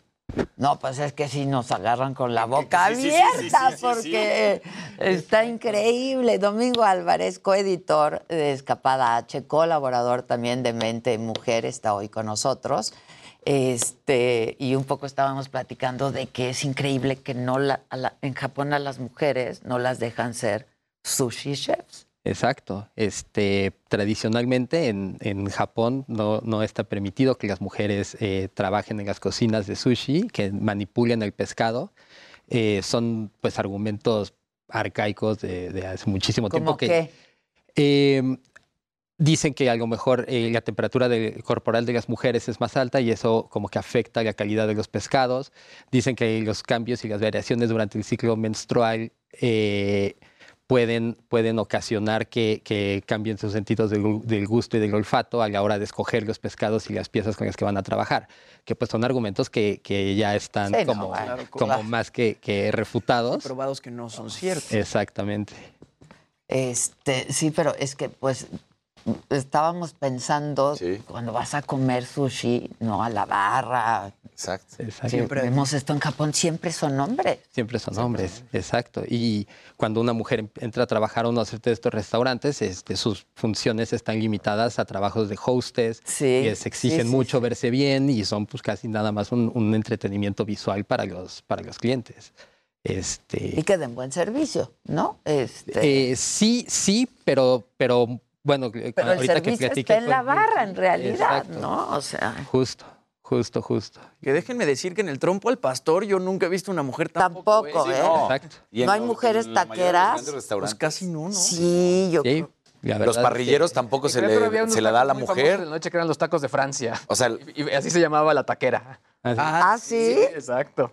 O sea, de estas cosas arcaicas también se dice que supuestamente la parrilla no se le da a una mujer. ¿Por? Que porque no tiene la habilidad Ah, del parrillero.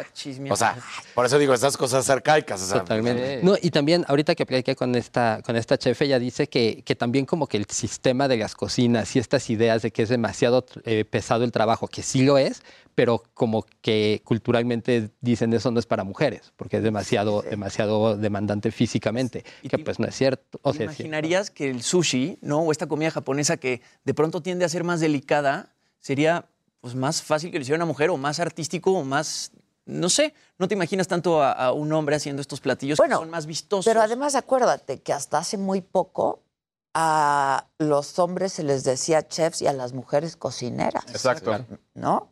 ¿Qué es lo más, Este- más degradante? Porque sí es cierto que en la gran mayoría en el mundo, cuando escuchamos de chefs, son hombres. Sí, sí, sí. Pero estos hombres, y se ha demostrado también, que buscan siempre las recetas de las cocineras. O les agarró la el gusto por la de su mamá o de la abuela, Entonces y de la tatarabuela. ¿Quién les enseñó? Pues las Claro. mujeres. La cocina tradicional mexicana, por ejemplo, está hecha por mujeres. Sí. Son los mismos claro. Olvera o etcétera que se asesoran con Y, y cocineras son ellas quienes se han encargado de mantener las Cocineras recetas vivas. tradicionales, Y por claro. ejemplo, en, en- en Japón tienes esta imagen muy fuerte de las geishas. Sí, También, claro, que también es un claro. ícono de este país. Sin duda. Oye, ¿y tú a quién entrevistaste? Cuéntanos, porque Em, todo esto salió ayer en el suplemento Así es. de Mente Mujer del periódico del Heraldo, por supuesto, y está en digital, pero cuéntanos. en digital. Sí, eh, pudimos entrevistar a Yuki Chidui. Ella es una chef de sushi que hace 12 años empezó a revolucionar esto, a, tratar de cambiar esta tradición que, que sí no hace sentido, un poco como, como decías, este, ella encontró que ella era diseñadora de profesión, ella estudió en, en la Universidad de Arte y ahí decidió que lo que quería era hacer sushi porque encontró muchas cosas en común o muchas características este, similares. Eh, como esta reverencia por lo simple, encontrar los materiales o los ingredientes como precisos, porque pues al final es arroz y pescado y, y de lo que se trata es de escoger la mejor pieza Claro. y con algo muy simple hacer algo muy complejo. Claro. Ella, ella, es ella como complejo, porque el arroz mal hecho de sushi Claro, no, eso es bueno, va a perder claro. el sushi. Totalmente. Y es- estás en Tokio, estás tratando con el mejor pescado del mundo. ¿Y qué, qué, qué- ella cómo, o sea, ya, ya supongo lo que padeció por ser reconocida como una sushi. Totalmente. Ella, ella habla mucho de que el reto al principio, el más, el más fuerte, era el acoso en línea, en las redes sociales. La gente protestó muchísimo y, y fue muy violento. Em, sí, ella pues, eh, incluso habla de, de que la pasó muy mal y este, pensó dedicarse a otra cosa, porque también ella dice que cuando ella decidió estudiar sushi tampoco sabía bien que no iba a estar permitido. Ella empezó a trabajar en un restaurante, se llama Nadeshiko, y, y ahí se enteró que no iba a poder... Nunca eh, ser nunca, chef. nunca ser chef. Eh, ella muy rápido le hacen gerente del lugar eh, y, y empieza a meter reformas, empieza a contratar a puras mujeres, empieza a cambiar la cultura laboral de ese restaurante para facilitar eh, el acceso de las mujeres a la ¿Dónde cocina. está ese restaurante? En Tokio, en el barrio de Akihabara. Ok. Sí. ¿Qué te llamó a ti la atención de este, del tema? Y, y- y, bueno, por supuesto que la mujer, Claro. entrevistar a la mujer y contar Pues- su historia está increíble. Increíble. La verdad es que yo no sabía esto, de todas estas cosas, hasta una hasta que vi la historia de Yuki hace tres años. ¿Dónde viste la historia? Eh, la, la ¿La en encontraste otro medio. por ahí? Sí. Ajá, ajá. Y, y me llamó mucho la atención y pues ahora que estábamos en las juntas proponiendo temas para, para Mente Mujer, eh, pensamos que pues eso valía la pena, como a partir de este personaje, hablar de, de una tradición que, que se está desafiando desde las cocinas del, del sushi. Y curiosamente Akihabara es el barrio pues un poco pues, de tecnología, el Sí, barrio, el barrio claro. de tendencia como más futurista dentro de Justo. Tokio. Y, y- y ella dice que también eh, eso le facilita, bueno, no que se lo facilite, pero permite que... La haya- locación. exacto, porque es una cultura un poco más abierta, es una, una Más cultura... avanzado, más... Es una, es una parte joven de la ciudad, entonces ella dice que pues gracias a eso, a que es un, un barrio acostumbrado a desafiar normas, pues ella pudo tener ahí esta oportunidad. Ahora, hacer sushi es una carrera, ¿no? O sea, 100%. Sí, totalmente. no solamente de chef, pero de sushi chef. Exacto. ¿no? Sí. De sí. cómo cortas, o sea, Exacto. es- Las láminas de- Sí. Es que además aquí estamos acostumbrados a, a- a los rollos, pero realmente el sushi. No, el son sushi por pieza. Son los nigiris, exacto. exactamente, esa es la realidad. Hay distintos tipos. No, la, la comida japonesa auténtica es un espectáculo No, bueno, y la- es exquisita. La comida japonesa auténtica también incluye carne y de la más alta calidad. carne el mundo. Kobe. Es una, no, la jida beef también, o sea, no nada más. Y es una cosa de locura y también como la preparación es impresionante. Sí, pero la, la especialización De sushi. en, en sushi es muy impresionante, porque sí, hasta donde entiendo, pero tú sabes más, Domingo, dicen que cambia el sabor en cómo cortas el, el- Totalmente. cómo cortas el pescado. Juega muchísimo. O sea, todo- Depende qué, de qué pescado estás El hablando. pez globo. El pez Pues, globo, por ejemplo. ¿no? Y los atunes que tienen en Japón también son espectaculares, ¿no? El toro, esta parte del atún que va más pegada, bueno, que es la más grasosa, tú te comes un nigiri de eso y sientes que se te derrite la boca. Totalmente, es una explosión. Y bueno, toda esta cultura de empezar el día a las 4 de la mañana en Exacto. la subasta, en el mercado. Eh, La subasta del mercado, eso es una maravilla. Totalmente, pues es el mejor pescado Pasa, del mundo. pa- y se pasa está peleando ahí. aquí también. La viga también abren tempranísimo y el que llega primero agarra La- el mejor pescado, claro. Pero en Tokio es toda una experiencia. ahí tienes el Los luego, luego. turistas, o sea, parte del tour te ponen ir al Sí, mercado a ver. exactamente. Y es a las 4 de la mañana. Sí, porque si llegas en la tarde ya, pues, Sí, ya, pues, y lo del onda. pez globo es bien interesante. Sí, también. A ver, cuenta, en beneficio de quienes no sepan lo del pez globo. Hay que tener cuidado con ese, ¿no? Justo, ese es el que hay que O preparar. sea, hay gente como que ha muerto por Muy eso. minuciosamente porque pues sí tiene, tiene fr- fragmentos este, venenosos Muy que se detonan muy rápido con un corte mal hecho. Entonces, pues sí, lo mismo, necesitas una precisión de cirujano pero sí, para, para poder hacerlo como, como se debe. sí, sí, porque si no, pues ahí se te va la vida en un pez Ahora, si estamos globo. hablando de eso también, híjole, la civilidad que tienen en Japón. A mí me, Ah, me no, encanta, o sea, me encanta Japón. todo lo que es la cultura. Japón es otro boleto, la Es otro boleto. Otro boleto. Sí, sí. La gente, la educación, El silencio. es- es los- estos silencios, el respeto. Y es que la parte La misma naturaleza, Sí, le- la no, es no, que se habla mucho de Japón como estas ciudades futuristas, ¿no? O de, bueno, de Que países. piensas que vas a llegar y vas a ver robots. Y no. Y claro que es justo no. este tema de- del cuidado, son muy minuciosos. Muy limpios. Muy limpios, muy No, pulcros, muy organizados. Sí, y ¿no? una, una reverencia por lo estético que pues, llega tal cual a la cocina. Y se quedaron mucho con esta cultura post Segunda Guerra Mundial de, obviamente, reinventarse. Creo que eh, podemos hablar también que es un país muy resiliente. Justo. Y creo que también eso es algo que es muy interesante de esta historia, porque, porque es una persona que está batallando con una tradición de miles de años, hoy todavía. Entonces, Todavía. Eso expresa creo que mucho de lo que estamos Ahora, diciendo de Japón. ella pues abre un camino.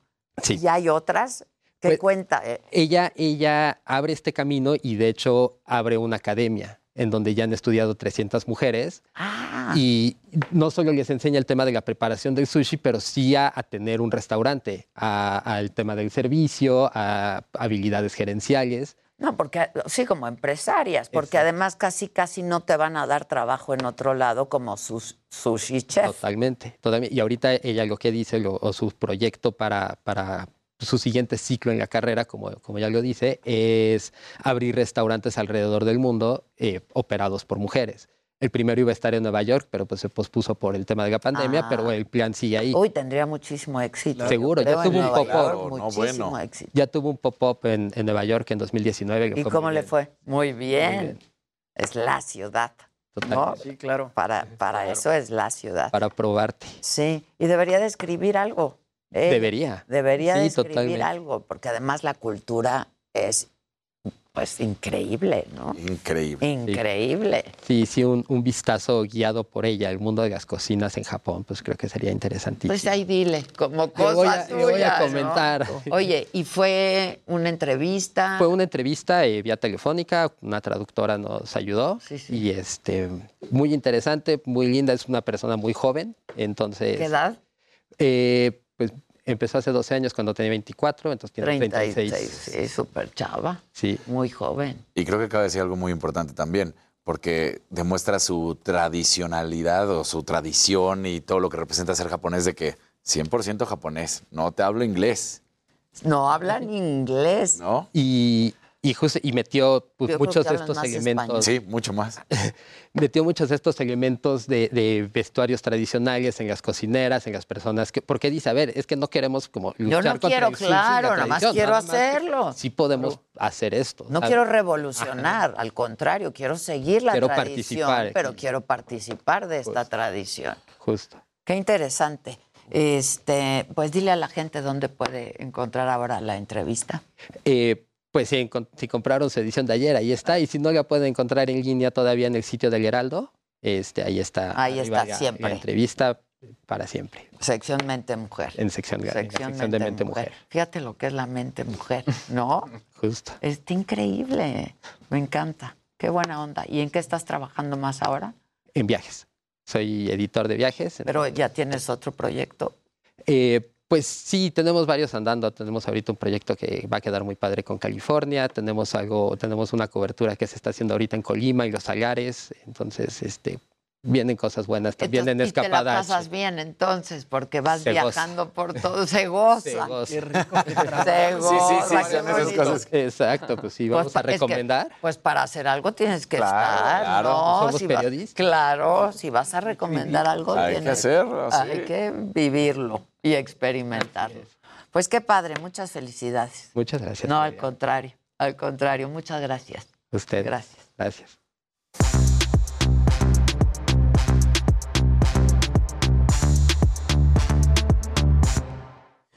que además su padre, el padre de este jovencito, Domingo Álvarez, llevan el mismo nombre, pues yo lo conocí en Televisa, es un periodista, este, y dirigió ahí, estuvo como director también, este, muy, muy preparado y muy buen periodista.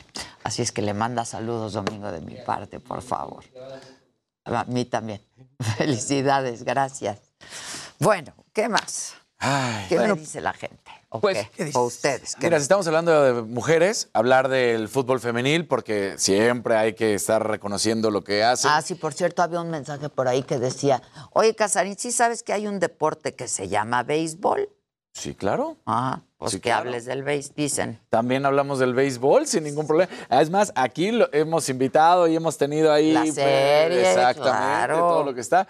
Pero bueno, vamos a ver los resultados de la jornada 16. América aplasta 4 por 0 a Pachuca. El, clásico regio, pues Monterrey y Tigres empataron a cero goles, que son los dos equipos más fuertes eh, todavía en la liga femenil. La verdad es que sobre todo Tigres es impresionante y los demás están haciendo un buen camino. Ya lo hemos platicado Mira, cada el vez más. América. Mira la América. Mira. Ahí sí Mira. ganan. Mira. Ahí sí ganan También, bien. también la otra. El amarillito. El amarillito. Es lo que hemos dicho, ¿no? Que cada vez hay más interés, sobre todo en nuestro país, y se ha demostrado. El Barcelona ah, este fin de semana vuelve a romper el récord de mayor asistencia a un partido. Más de 93 mil personas fueron a ver un encuentro. Sí está. Eso es una joya, porque además ahorita eh, creo que el mejor equipo a nivel mundial femenil es el Barcelona justamente. Entonces está atrayendo a toda la gente y sobre todo en un momento que está mal el equipo varonil, están volteando a ver y dicen aquí hay calidad y aquí hay fútbol, ¿no? Ahí sí, ahí sí. Ahí sí. Ahí sí. Ahora pronto también eh, eh, no nos gustó aquí, por ejemplo, el rollo de, de VIX, porque hicieron una prueba de transmisión de partidos en vivo con eliminatoria eh, femenil. Femenil.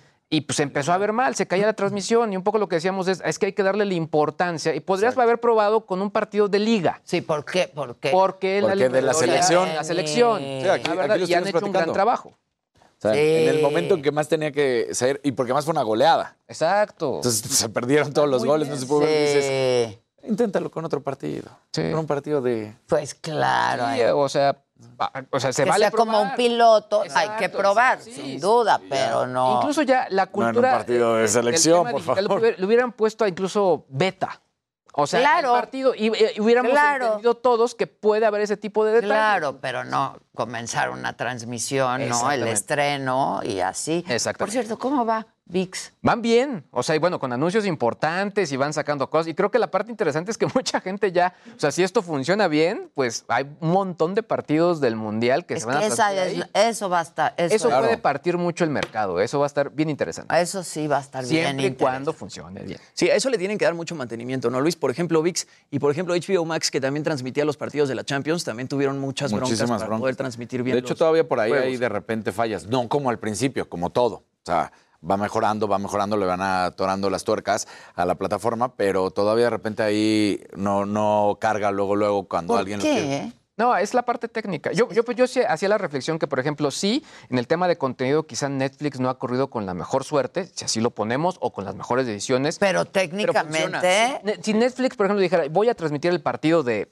la selección, de tal liga, etcétera, habría confianza en lo que van a hacer bien. Yo he tenido la oportunidad de estar, bien, estar en los lanzamientos de series desde allá y no saben pues del profesionalismo que tienen, la cantidad de músculo tecnológico que tienen para hacer eso. Y creo que eso daría muchísima confianza.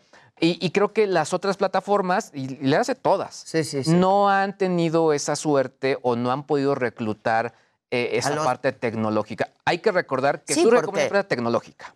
Sí, pero además, a ver, pueden tener toda la tecnología, pero tienen que tener a quien la sepa manejar. Claro. O sea. Y no estaban acostumbrados a transmitir contenido en vivo, ¿no? Y sabes, Entonces, ese, ese no, también es el no. tema. Bueno, Televisa transmite partidos toda su vida. Toda pero su oh, vida. toda su vida. Pero no por internet, ¿no? No por internet, ¿no? Ese es el no, es- no, no, no. ese es No el por esta plataforma. Sí estaba de repente transmitiendo algunos partidos a través de la página Ah, de pero- Televisa Deportes. No Pero era simultáneo. Exactamente, O sea, era lo que pasaba en la tele, como ahorita. Exacto, sí. Como ahorita. Sí. ¿no? Que luego nos regañan, está fallando, está fallando. Claro, bueno, pues ahí Eh. sí que pues, hay condiciones que no dependen de uno necesariamente, pero deben tener tecnológicamente todo el monstruo. Exacto. El asunto es que de pronto el monstruo, hay que saber manejar el monstruo. ¿Cuál es el detalle? O sea, o sea, ok, tienes la plataforma, pero ¿qué pasa cuando, por ejemplo, no tienes a 10 mil personas viéndolo, sino a 10 millones? Se te cae. Se te cae. Se Eso es lo que cae. tienes que prever. O sea, creo que tienen que prever el éxito. Más cuando pones una exclusiva, eh, como fue en esta situación, partido de la selección mexicana solamente se va a ver aquí. Pues ahí va toda la gente a verlo ahí. Claro. Exacto, Ahora, les claro. pasó, por ejemplo, también con lo de Batman. O sea, presentaron Batman en HBO y se cayó. Y, y aún así fue su lanzamiento más exitoso. O ha A en- pesar de que se A pesar Y de hay gente que dice, no, es que yo lo vi perfecto. Sí, fuiste de los afortunados, qué bueno, pero eh, fue minúsculo el número contra los que realmente tuvieron Sí, problemas. es que hay que prever que te pueden estar viendo muchos Muchísima millones, gente. ¿no? Muchi- O sea, Ahora, eh, a mí me, me gusta mucho el detalle que en el algoritmo de Netflix, el, el que armaron ellos, detrás de eso hay un mexicano.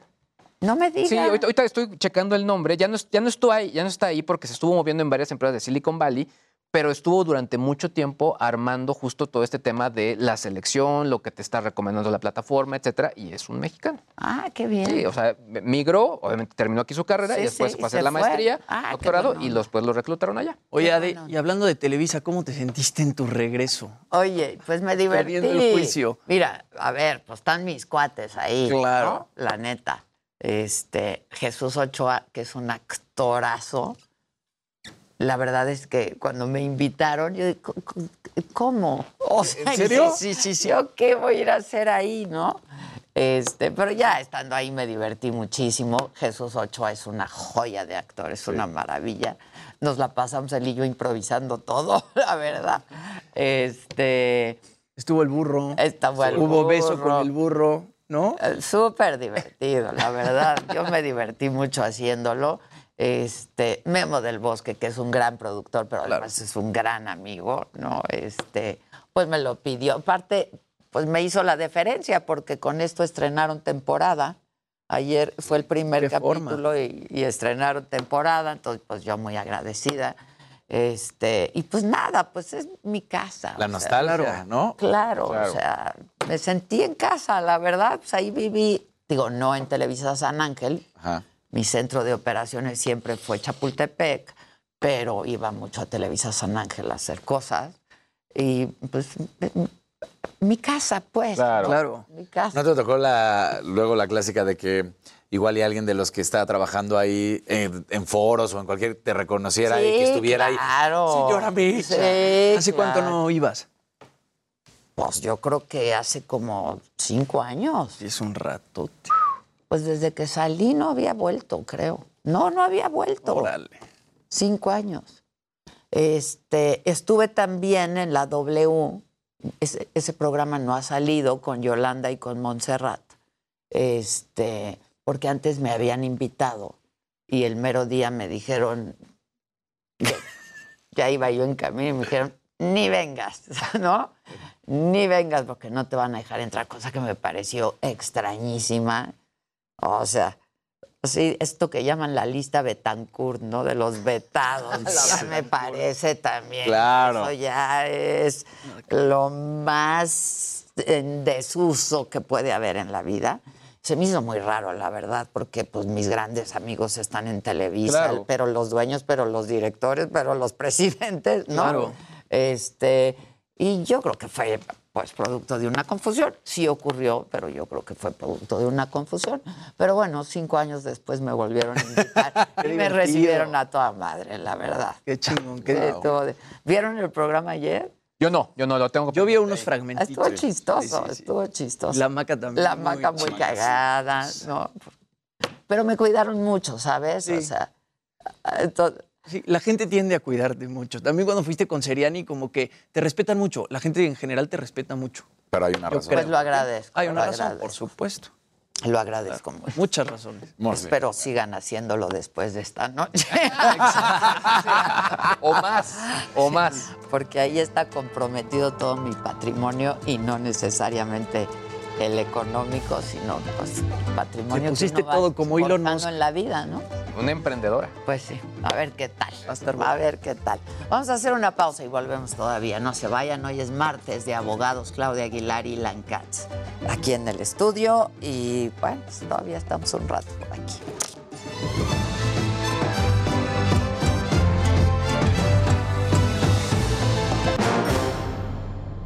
Se fue Ah. Ella está aquí. Pero ya está aquí Lan Katz y Claudia Aguilar está por llegar y a oír la puerta, a lo mejor es ella. Esperemos que sí Este, sea, para que ¿cómo no me estás, dejen Katz? solo. Muy bien.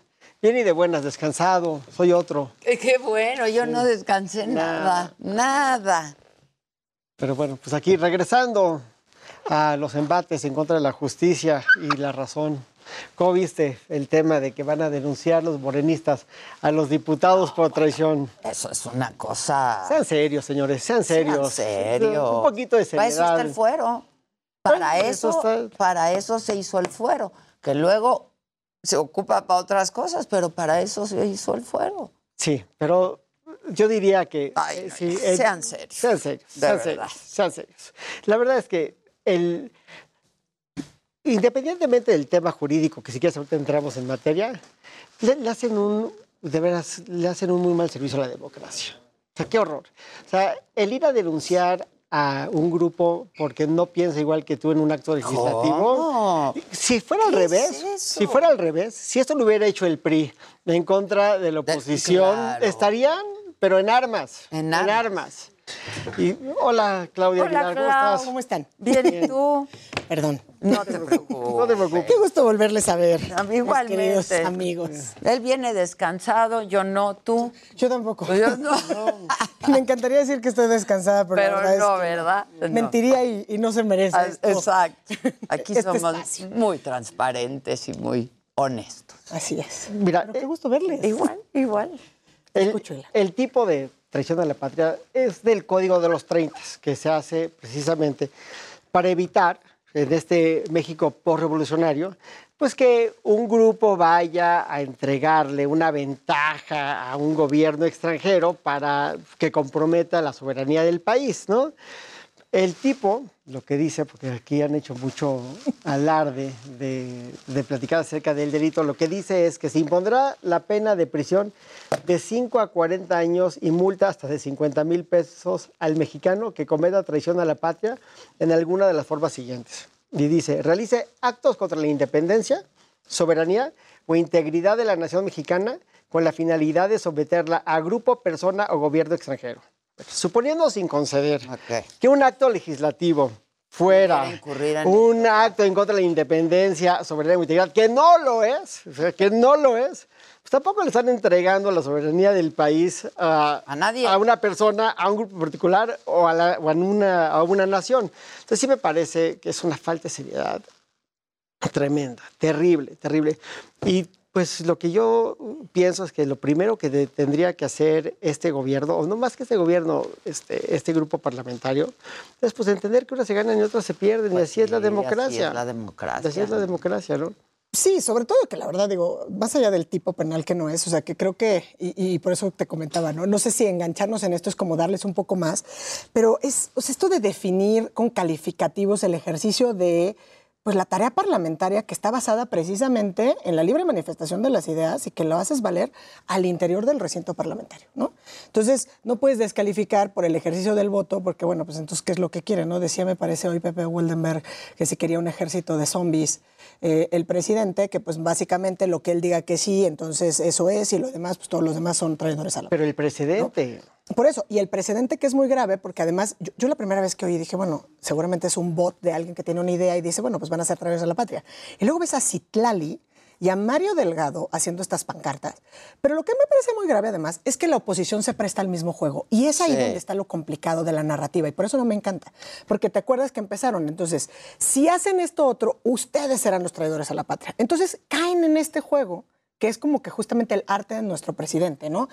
Eh, Hacerlos caer a hacerlos todos caer a todos en, en la, en la red de las La, descalificaciones. la- la hipersemántica, ¿no? Y por eso te decía, no me encanta la idea de, de sumarnos a ese, no porque me parezca que es un tema trivial, como dices, ni por el precedente, ni por las implicaciones que trae, porque es lo más, digamos, mm, sagrado, valga el uso de, la palabra, en la defensa que siempre ha estado, o sea, esa famosa discusión del fuero, que tiene que ver con la protección de las ideas en el ejercicio del debate parlamentario, en el ejercicio democrático. O sea, cuando estás al interior de un recinto y tú eres un diputado o un senador, senadora de la República, las ideas que manifiestas ahí están protegidas constitucionalmente. O sea, Pues para eso es el fuero. Para eso es. Para ¿no? eso o sea, se digamos, esta discusión fuero. del fuero y ya luego todo el malentendimiento, Esa por es eso es, lo grave. cosa. Es Pero el cosa. fuero es para respetar. Y ese es, ese es digamos, la Suponiendo que no estuviéramos hablando de absurdos, de, o sea, de- de absurdos como denunciar a un legislador por traición a la patria. Pero Y que bueno, no es a uno, es que no es a a todos los todos, legisladores a que todos los que no piensan como yo. de la reforma, ¿no? Que además necesitas mayoría calificada de dos terceras partes para que pueda transitar una reforma Que, by- constitucional. Que, by the way, aunque hubiera pasado, tendría problemas graves de control de convencionalidad posteriormente. Sí, bueno, que eso ya sería ya es otra cosa. O sea, igual no aguanta. Exacto, igual no aguanta. Oye, Pero- como tenemos dos semanas sin poner estos temas, tenemos poquititos temas. ¿Qué resolvió la Corte en la acción de inconstitucionalidad, De las Bani. controversias constitucionales, el PANAUT? Y pues a mí me encantaría poner otro tema por aquí. ¿Cuál? El tema de las escuelas de tiempo completo. Ay, no, bueno, es que ese tema. ¿Y sabes por qué quiero? La verdad, porque justamente hoy en la mañanera, y volviendo a este tema donde nos perdemos en, en- en lo que nos vende el presidente en su mañanera, es incluso quienes hacen la- la importantísima tarea periodística, ¿no? Es, ¿por qué no cuestionamos al presidente? Hay, hay hoy por hoy una suspensión definitiva concedida por la juez séptimo de distrito, donde ella enfáticamente dice que concede la suspensión definitiva para garantizar el derecho de la niñez a aprender y a la alimentación. Entonces, hoy por hoy hay una suspensión de plano, perdón, definitiva, que ordena que la Secretaría de Educación Pública no pueda aplicar las reglas de operación para el programa La Escuela es Nuestra. ¿Y qué quiere decir esto? ¿No? Porque básicamente eso es lo que, que nos interesa. ¿Qué tiene que ver? completo. Sí, y a lo mejor, Lo oye, ¿qué seguir. significa eso? Son los dos componentes. O sea, ¿qué hacía las escuelas de tiempo completo, escuelas de tiempo completo? Dos componentes. La jornada extendida y el derecho a la, y la alimentación. ¿no? Y a lo mejor muchos pueden decir, oye, pero es que idealmente que los niños salgan ¿no? con un buen desayuno de su casa. Sí, pero esa no es la realidad de nuestro país. Muchos de nuestros niños, niñas y adolescentes, el único alimento que tienen al día era el que les daban las escuelas de tiempo completo. ¿Y a qué voy con las Claro. mentiras de nuestro presidente? De repente dice, oye, este programa beneficia a, a 27 mil escuelas, digamos números cerrados. El programa con estos componentes, es decir, alimentación y jornada extendida. Entonces, hoy en la mañana el presidente dice, el programa La Escuela es Nuestra es más, eh, llega a muchas más escuelas. No solamente llega a las que antes tenía el programa de escuelas de tiempo completo, llega a 60 mil escuelas. Pero qué bueno, pero ¿qué llega? Porque lo que llega es la infraestructura. Y entonces ahí también le debemos a nuestros niños, niñas y adolescentes, porque infraestructura tendría que haber en la totalidad de las escuelas de este país. ¿no? Entonces, es una buena noticia porque otra vez, cuando se involucra el Poder Judicial Federal, entonces, a través de una suspensión, por lo menos ahorita están garantizados, por, por lo menos con esta medida cautelar, que las reglas de operación de la escuela es nuestra no se pueden aplicar. Puede haber quienes digan, oye, ¿qué recursos? Ese es lo más interesante del tema. El presupuesto de egresos de la Federación de este ejercicio fiscal 2022 trae más recursos para el programa La Escuela es Nuestro que los que traía el del ejercicio fiscal 2021. Entonces, básicamente fue una decisión arbitraria de la Secretaría de Educación Pública el no incorporar los componentes 2 y 3, que son jornada extendida y alimentación. Porque tienen con qué. Porque, porque Tienen el recurso. Pues claro, les y hoy la secretaria dijo, no, no queremos desaparecer las escuelas de tiempo completo. Ahí están y había una presentación PowerPoint, o sea, ya sabes, porque todo lo hacen muy bien, pero no dice cómo, ni cuándo, ni nos da certeza jurídica. No digo muy bien en el sentido de apantallar. ¿No? O sea, no, vienen así como uno nada más. Bien presentado, De tu ronco pecho. PowerPoint, Tiene la PowerPoint, y todavía PowerPoint. cuando contesta el presidente. Porque el PowerPoint es muy convincente. Pero ya el suena convincente. Suena convincente. Y más cuando el presidente te dice, a ver, espérate, regrésate a la primera, a la primera diapositiva, ¿no? Entonces, nos está otra vez envolviendo en este discurso, pero para, primero, no contesta la pregunta. Oiga, ¿qué opina usted de que un jue- una juez de distrito concedió una suspensión definitiva para que no se apliquen las reglas de operación? ¿no? Toreamos la pregunta y next. Empieza a hablar de, no, ¿saben qué? Lo que pasa es que antes las, se beneficiaba a tantas personas.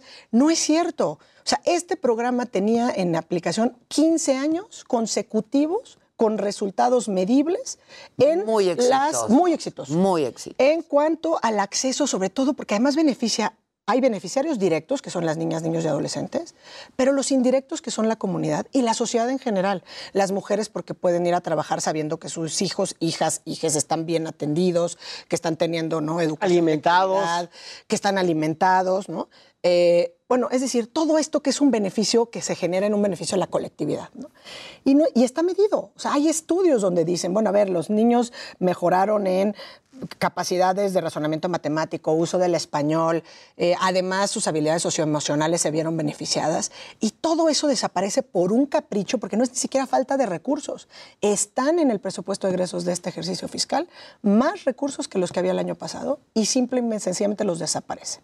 ¿Qué nos han dicho? Es que se los vamos a dar a las mamás y que ellas decidan quién se va a hacer cargo. Esto pues vulnera cualquier regla de transparencia, sobre todo cuando estamos hablando de derechos humanos. Claro. Son progresivos. Entonces, ni un paso atrás en los derechos. Y eso es muy importante, eh, digo, comunicarlo porque la verdad, una juez de distrito así lo reconoció, dijo, es el derecho de la niñez y se defiende progresivamente y no hay razón porque hay recursos y que no se asignan. Entonces, ¿qué tiene que hacer hoy por hoy la Secretaría de Educación, la Secretaría Delfina?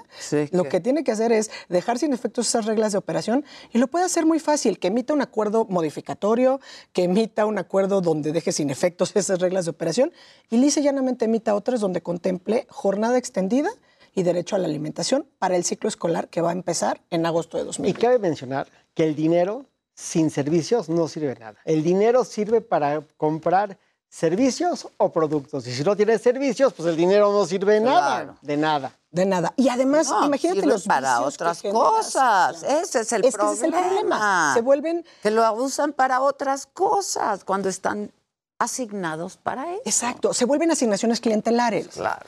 Y generas problemas en las comunidades, porque lo, lo que no alcanzas a ver a veces, o alcanzamos a ver, y me incluyo muchas veces desde una visión muy centralista, desde, la, desde las, ur- de Sí. las urbes, Claro. es ¿qué pasa si tú llegas y dices, a ver, Ilan, representante de los padres de familia de esta comunidad, te voy a entregar a ti este dinero y tú decides quién es el profesor o profesora o el personal docente que se va a hacer cargo de la jornada extendida. Pero además tú decides los contenidos, pero además tú decides la dieta. O sea, es decir, rompe, no hay reglas, No no hay- hay, reglas claras. Sí, ¿no? Y, y eso pues atenta directamente contra los derechos De los humanos de niños. niños, niñas y adolescentes a la educación, al desarrollo, a la alimentación, ¿no? Una serie de derechos. Y, y por eso digo, de repente llega el presidente y pues claro, te, te sorprende, si bien no nos impacta, otra vez con este discurso de, es que aquí ya hacemos las cosas diferentes y le vamos a dar el dinero a las mamás y ellas van a decidir. De eso no va la cosa. O sea, No. eso es evadir tu responsabilidad en materia educativa. Y aparte genera problemas muy, muy De otra índole. De otra índole. Porque entonces, si en Familiares. Chihuahua tienen un, suponiendo si concede que, su- que, que sucediera, en Chihuahua pueden tener un sistema fabuloso y en Chiapas uno malísimo, ¿no? O sea, no hay uniformidad, que por sí no hay, ¿no? Pero va a ser mucho peor. Mucho peor. Eso que estás diciendo es y muy tú, la- importante. tú le das a la madre el dinero y a lo mejor pues, va a tener que comprar otra cosa, ¿eh? Es que de por sí hay escasez. O sea, no les alcanza, no hace una diferencia esos tres mil Exacto. pesos. Tú tienes que alimentar a las niñas y niños de este país. Claro, que además aquí se mezclan dos cosas. O sea, lo que dices es muy importante porque ante la desaparición, digamos, de estos componentes, pues sí, de repente salen gobiernos estatales donde dicen, nosotros vamos a mantener las escuelas de tiempo completo.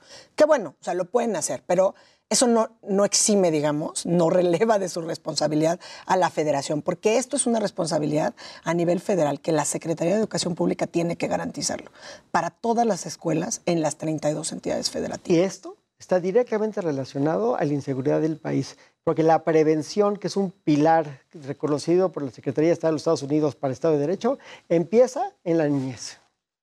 y se Pues vuelven muy claro. vulnerables, ¿no? Y todo esto que hemos visto que nos lacera como sociedad, digo, porque como te digo, se nos juntan todos los temas donde de repente dices, todo lo que ha pasado, es que de repente no sabes ni, ni por dónde empezar.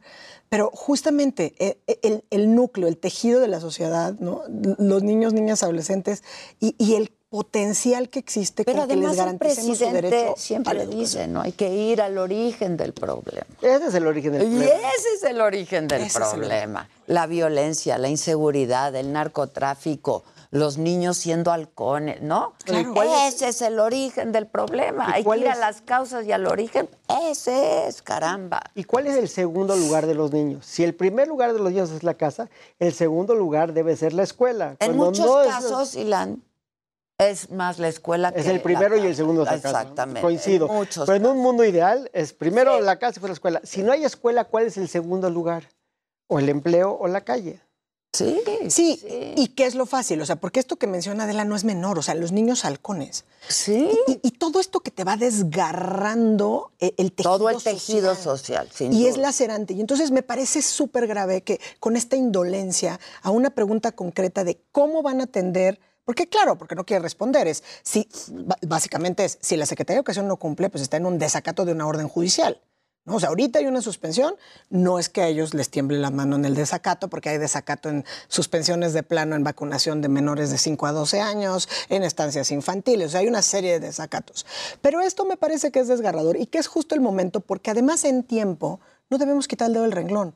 El ciclo escolar Empieza, 2021-2022 está por terminar y, Y va a empieza empezar el el otro. 2022. Debemos impedir por todos los medios que malgasten el recurso asignado a alimentación y jornada de tiempo Y no podemos seguir abandonando a esta generación de niños que ya ha perdido mucha escuela. Pues, pues Exacto. Y es nuestra después obligación de como esta sociedad. pandemia, claro. Entonces, sin duda, sí. La escuela es nuestra, que es el programa, digamos. O sea, cuando estaba el programa de escuelas de tiempo completo, se desapareció. A nosotros no nos importa, digamos, a ¿Cómo los se niños adolescentes no nos importa cómo se llama el programa, mientras tengan garantizados esos dos componentes, jornada extendida y derecho a la alimentación. Y lo que dices, debemos de poner las manos a la obra y no dejar en abandono a nuestra niñez. Eso fue lo que vio la jueza en, este, en esta demanda de amparo. Y me parece que es muy importante que, que ante esta indolencia que tienen desde el propio pues, púlpito del Palacio Nacional y la propia Secretaría de Educación Pública, porque está haciendo una declaración que parece valiente, dice, vamos a mantener las escuelas, pero no nos está diciendo cómo. Y al día de hoy, las reglas de operación que están en vigor, salvo suspendidas en el tiempo por esta orden judicial, son las que emitieron el 28 de febrero y se publicaron en el diario oficial, donde no están contemplados estos componentes. Entonces, lo demás es palabrería. Es hora de que le exijamos que cumpla la suspensión y que le dice llanamente en, en extremo o como en cumplimiento de lo que ellos mismos están diciendo, emitan unas reglas de operación, porque recursos hay.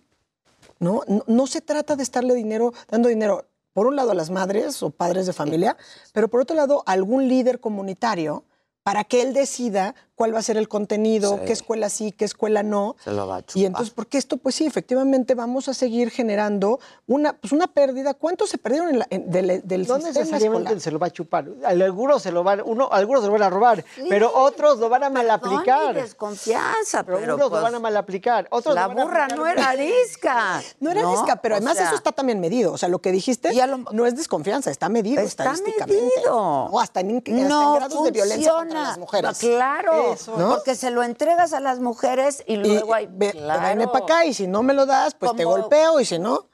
Como era oportunidades, ¿te acuerdas? Sí. Sí. Entonces, o sea, genera problemas. Hemos tenido muchos programas, digamos, de corte, y no me encanta la palabra asistencialista, pero digamos, porque esa era la lógica que había. Primero tenemos que dejar de lado este, esta idea del, el- del Estado paternalista, ajá. porque no es. O sea, es un Estado que debe garantizar hasta el máximo de los recursos posibles los derechos de los gobernados, Y los niños, niñas y adolescentes. y salud. Salud. ¿no? Y acceso a muchas otras cosas. Entonces, vamos a exigirle y empecemos por lo que más nos debe importar, que son nuestras futuras generaciones. Y no es palabra menor, porque se nos están yendo en violencia. o sea, las estadísticas son alarmantes. ¿no? Las niñas entre los 14 y los 17 años, y sí con género, niñas, están siendo violentadas, las están matando, las están desapareciendo. O sea, esto es una 11 mujeres al día en este país son asesinadas. Son asesinadas. Siete al día están desaparecidas. Es una locura. Es una locura. Es una locura. Y que además se nos endurezca la piel generalizada. Sí, de que Me parece que no, no es, una no es un lujo que más. podamos El dar. problema No es una más, es una menos. Es una menos. ¿Y dónde están nuestras niñas y dónde están nuestras mujeres? Y es hora de que gritemos en hartazgo de que esto tiene que parar. ¿Y dónde, cómo paras estas espirales de violencia? Tienes que educar. Esa es la prevención. Pero además, Esa es la prevención. pero esa es la premisa del Claro. presidente.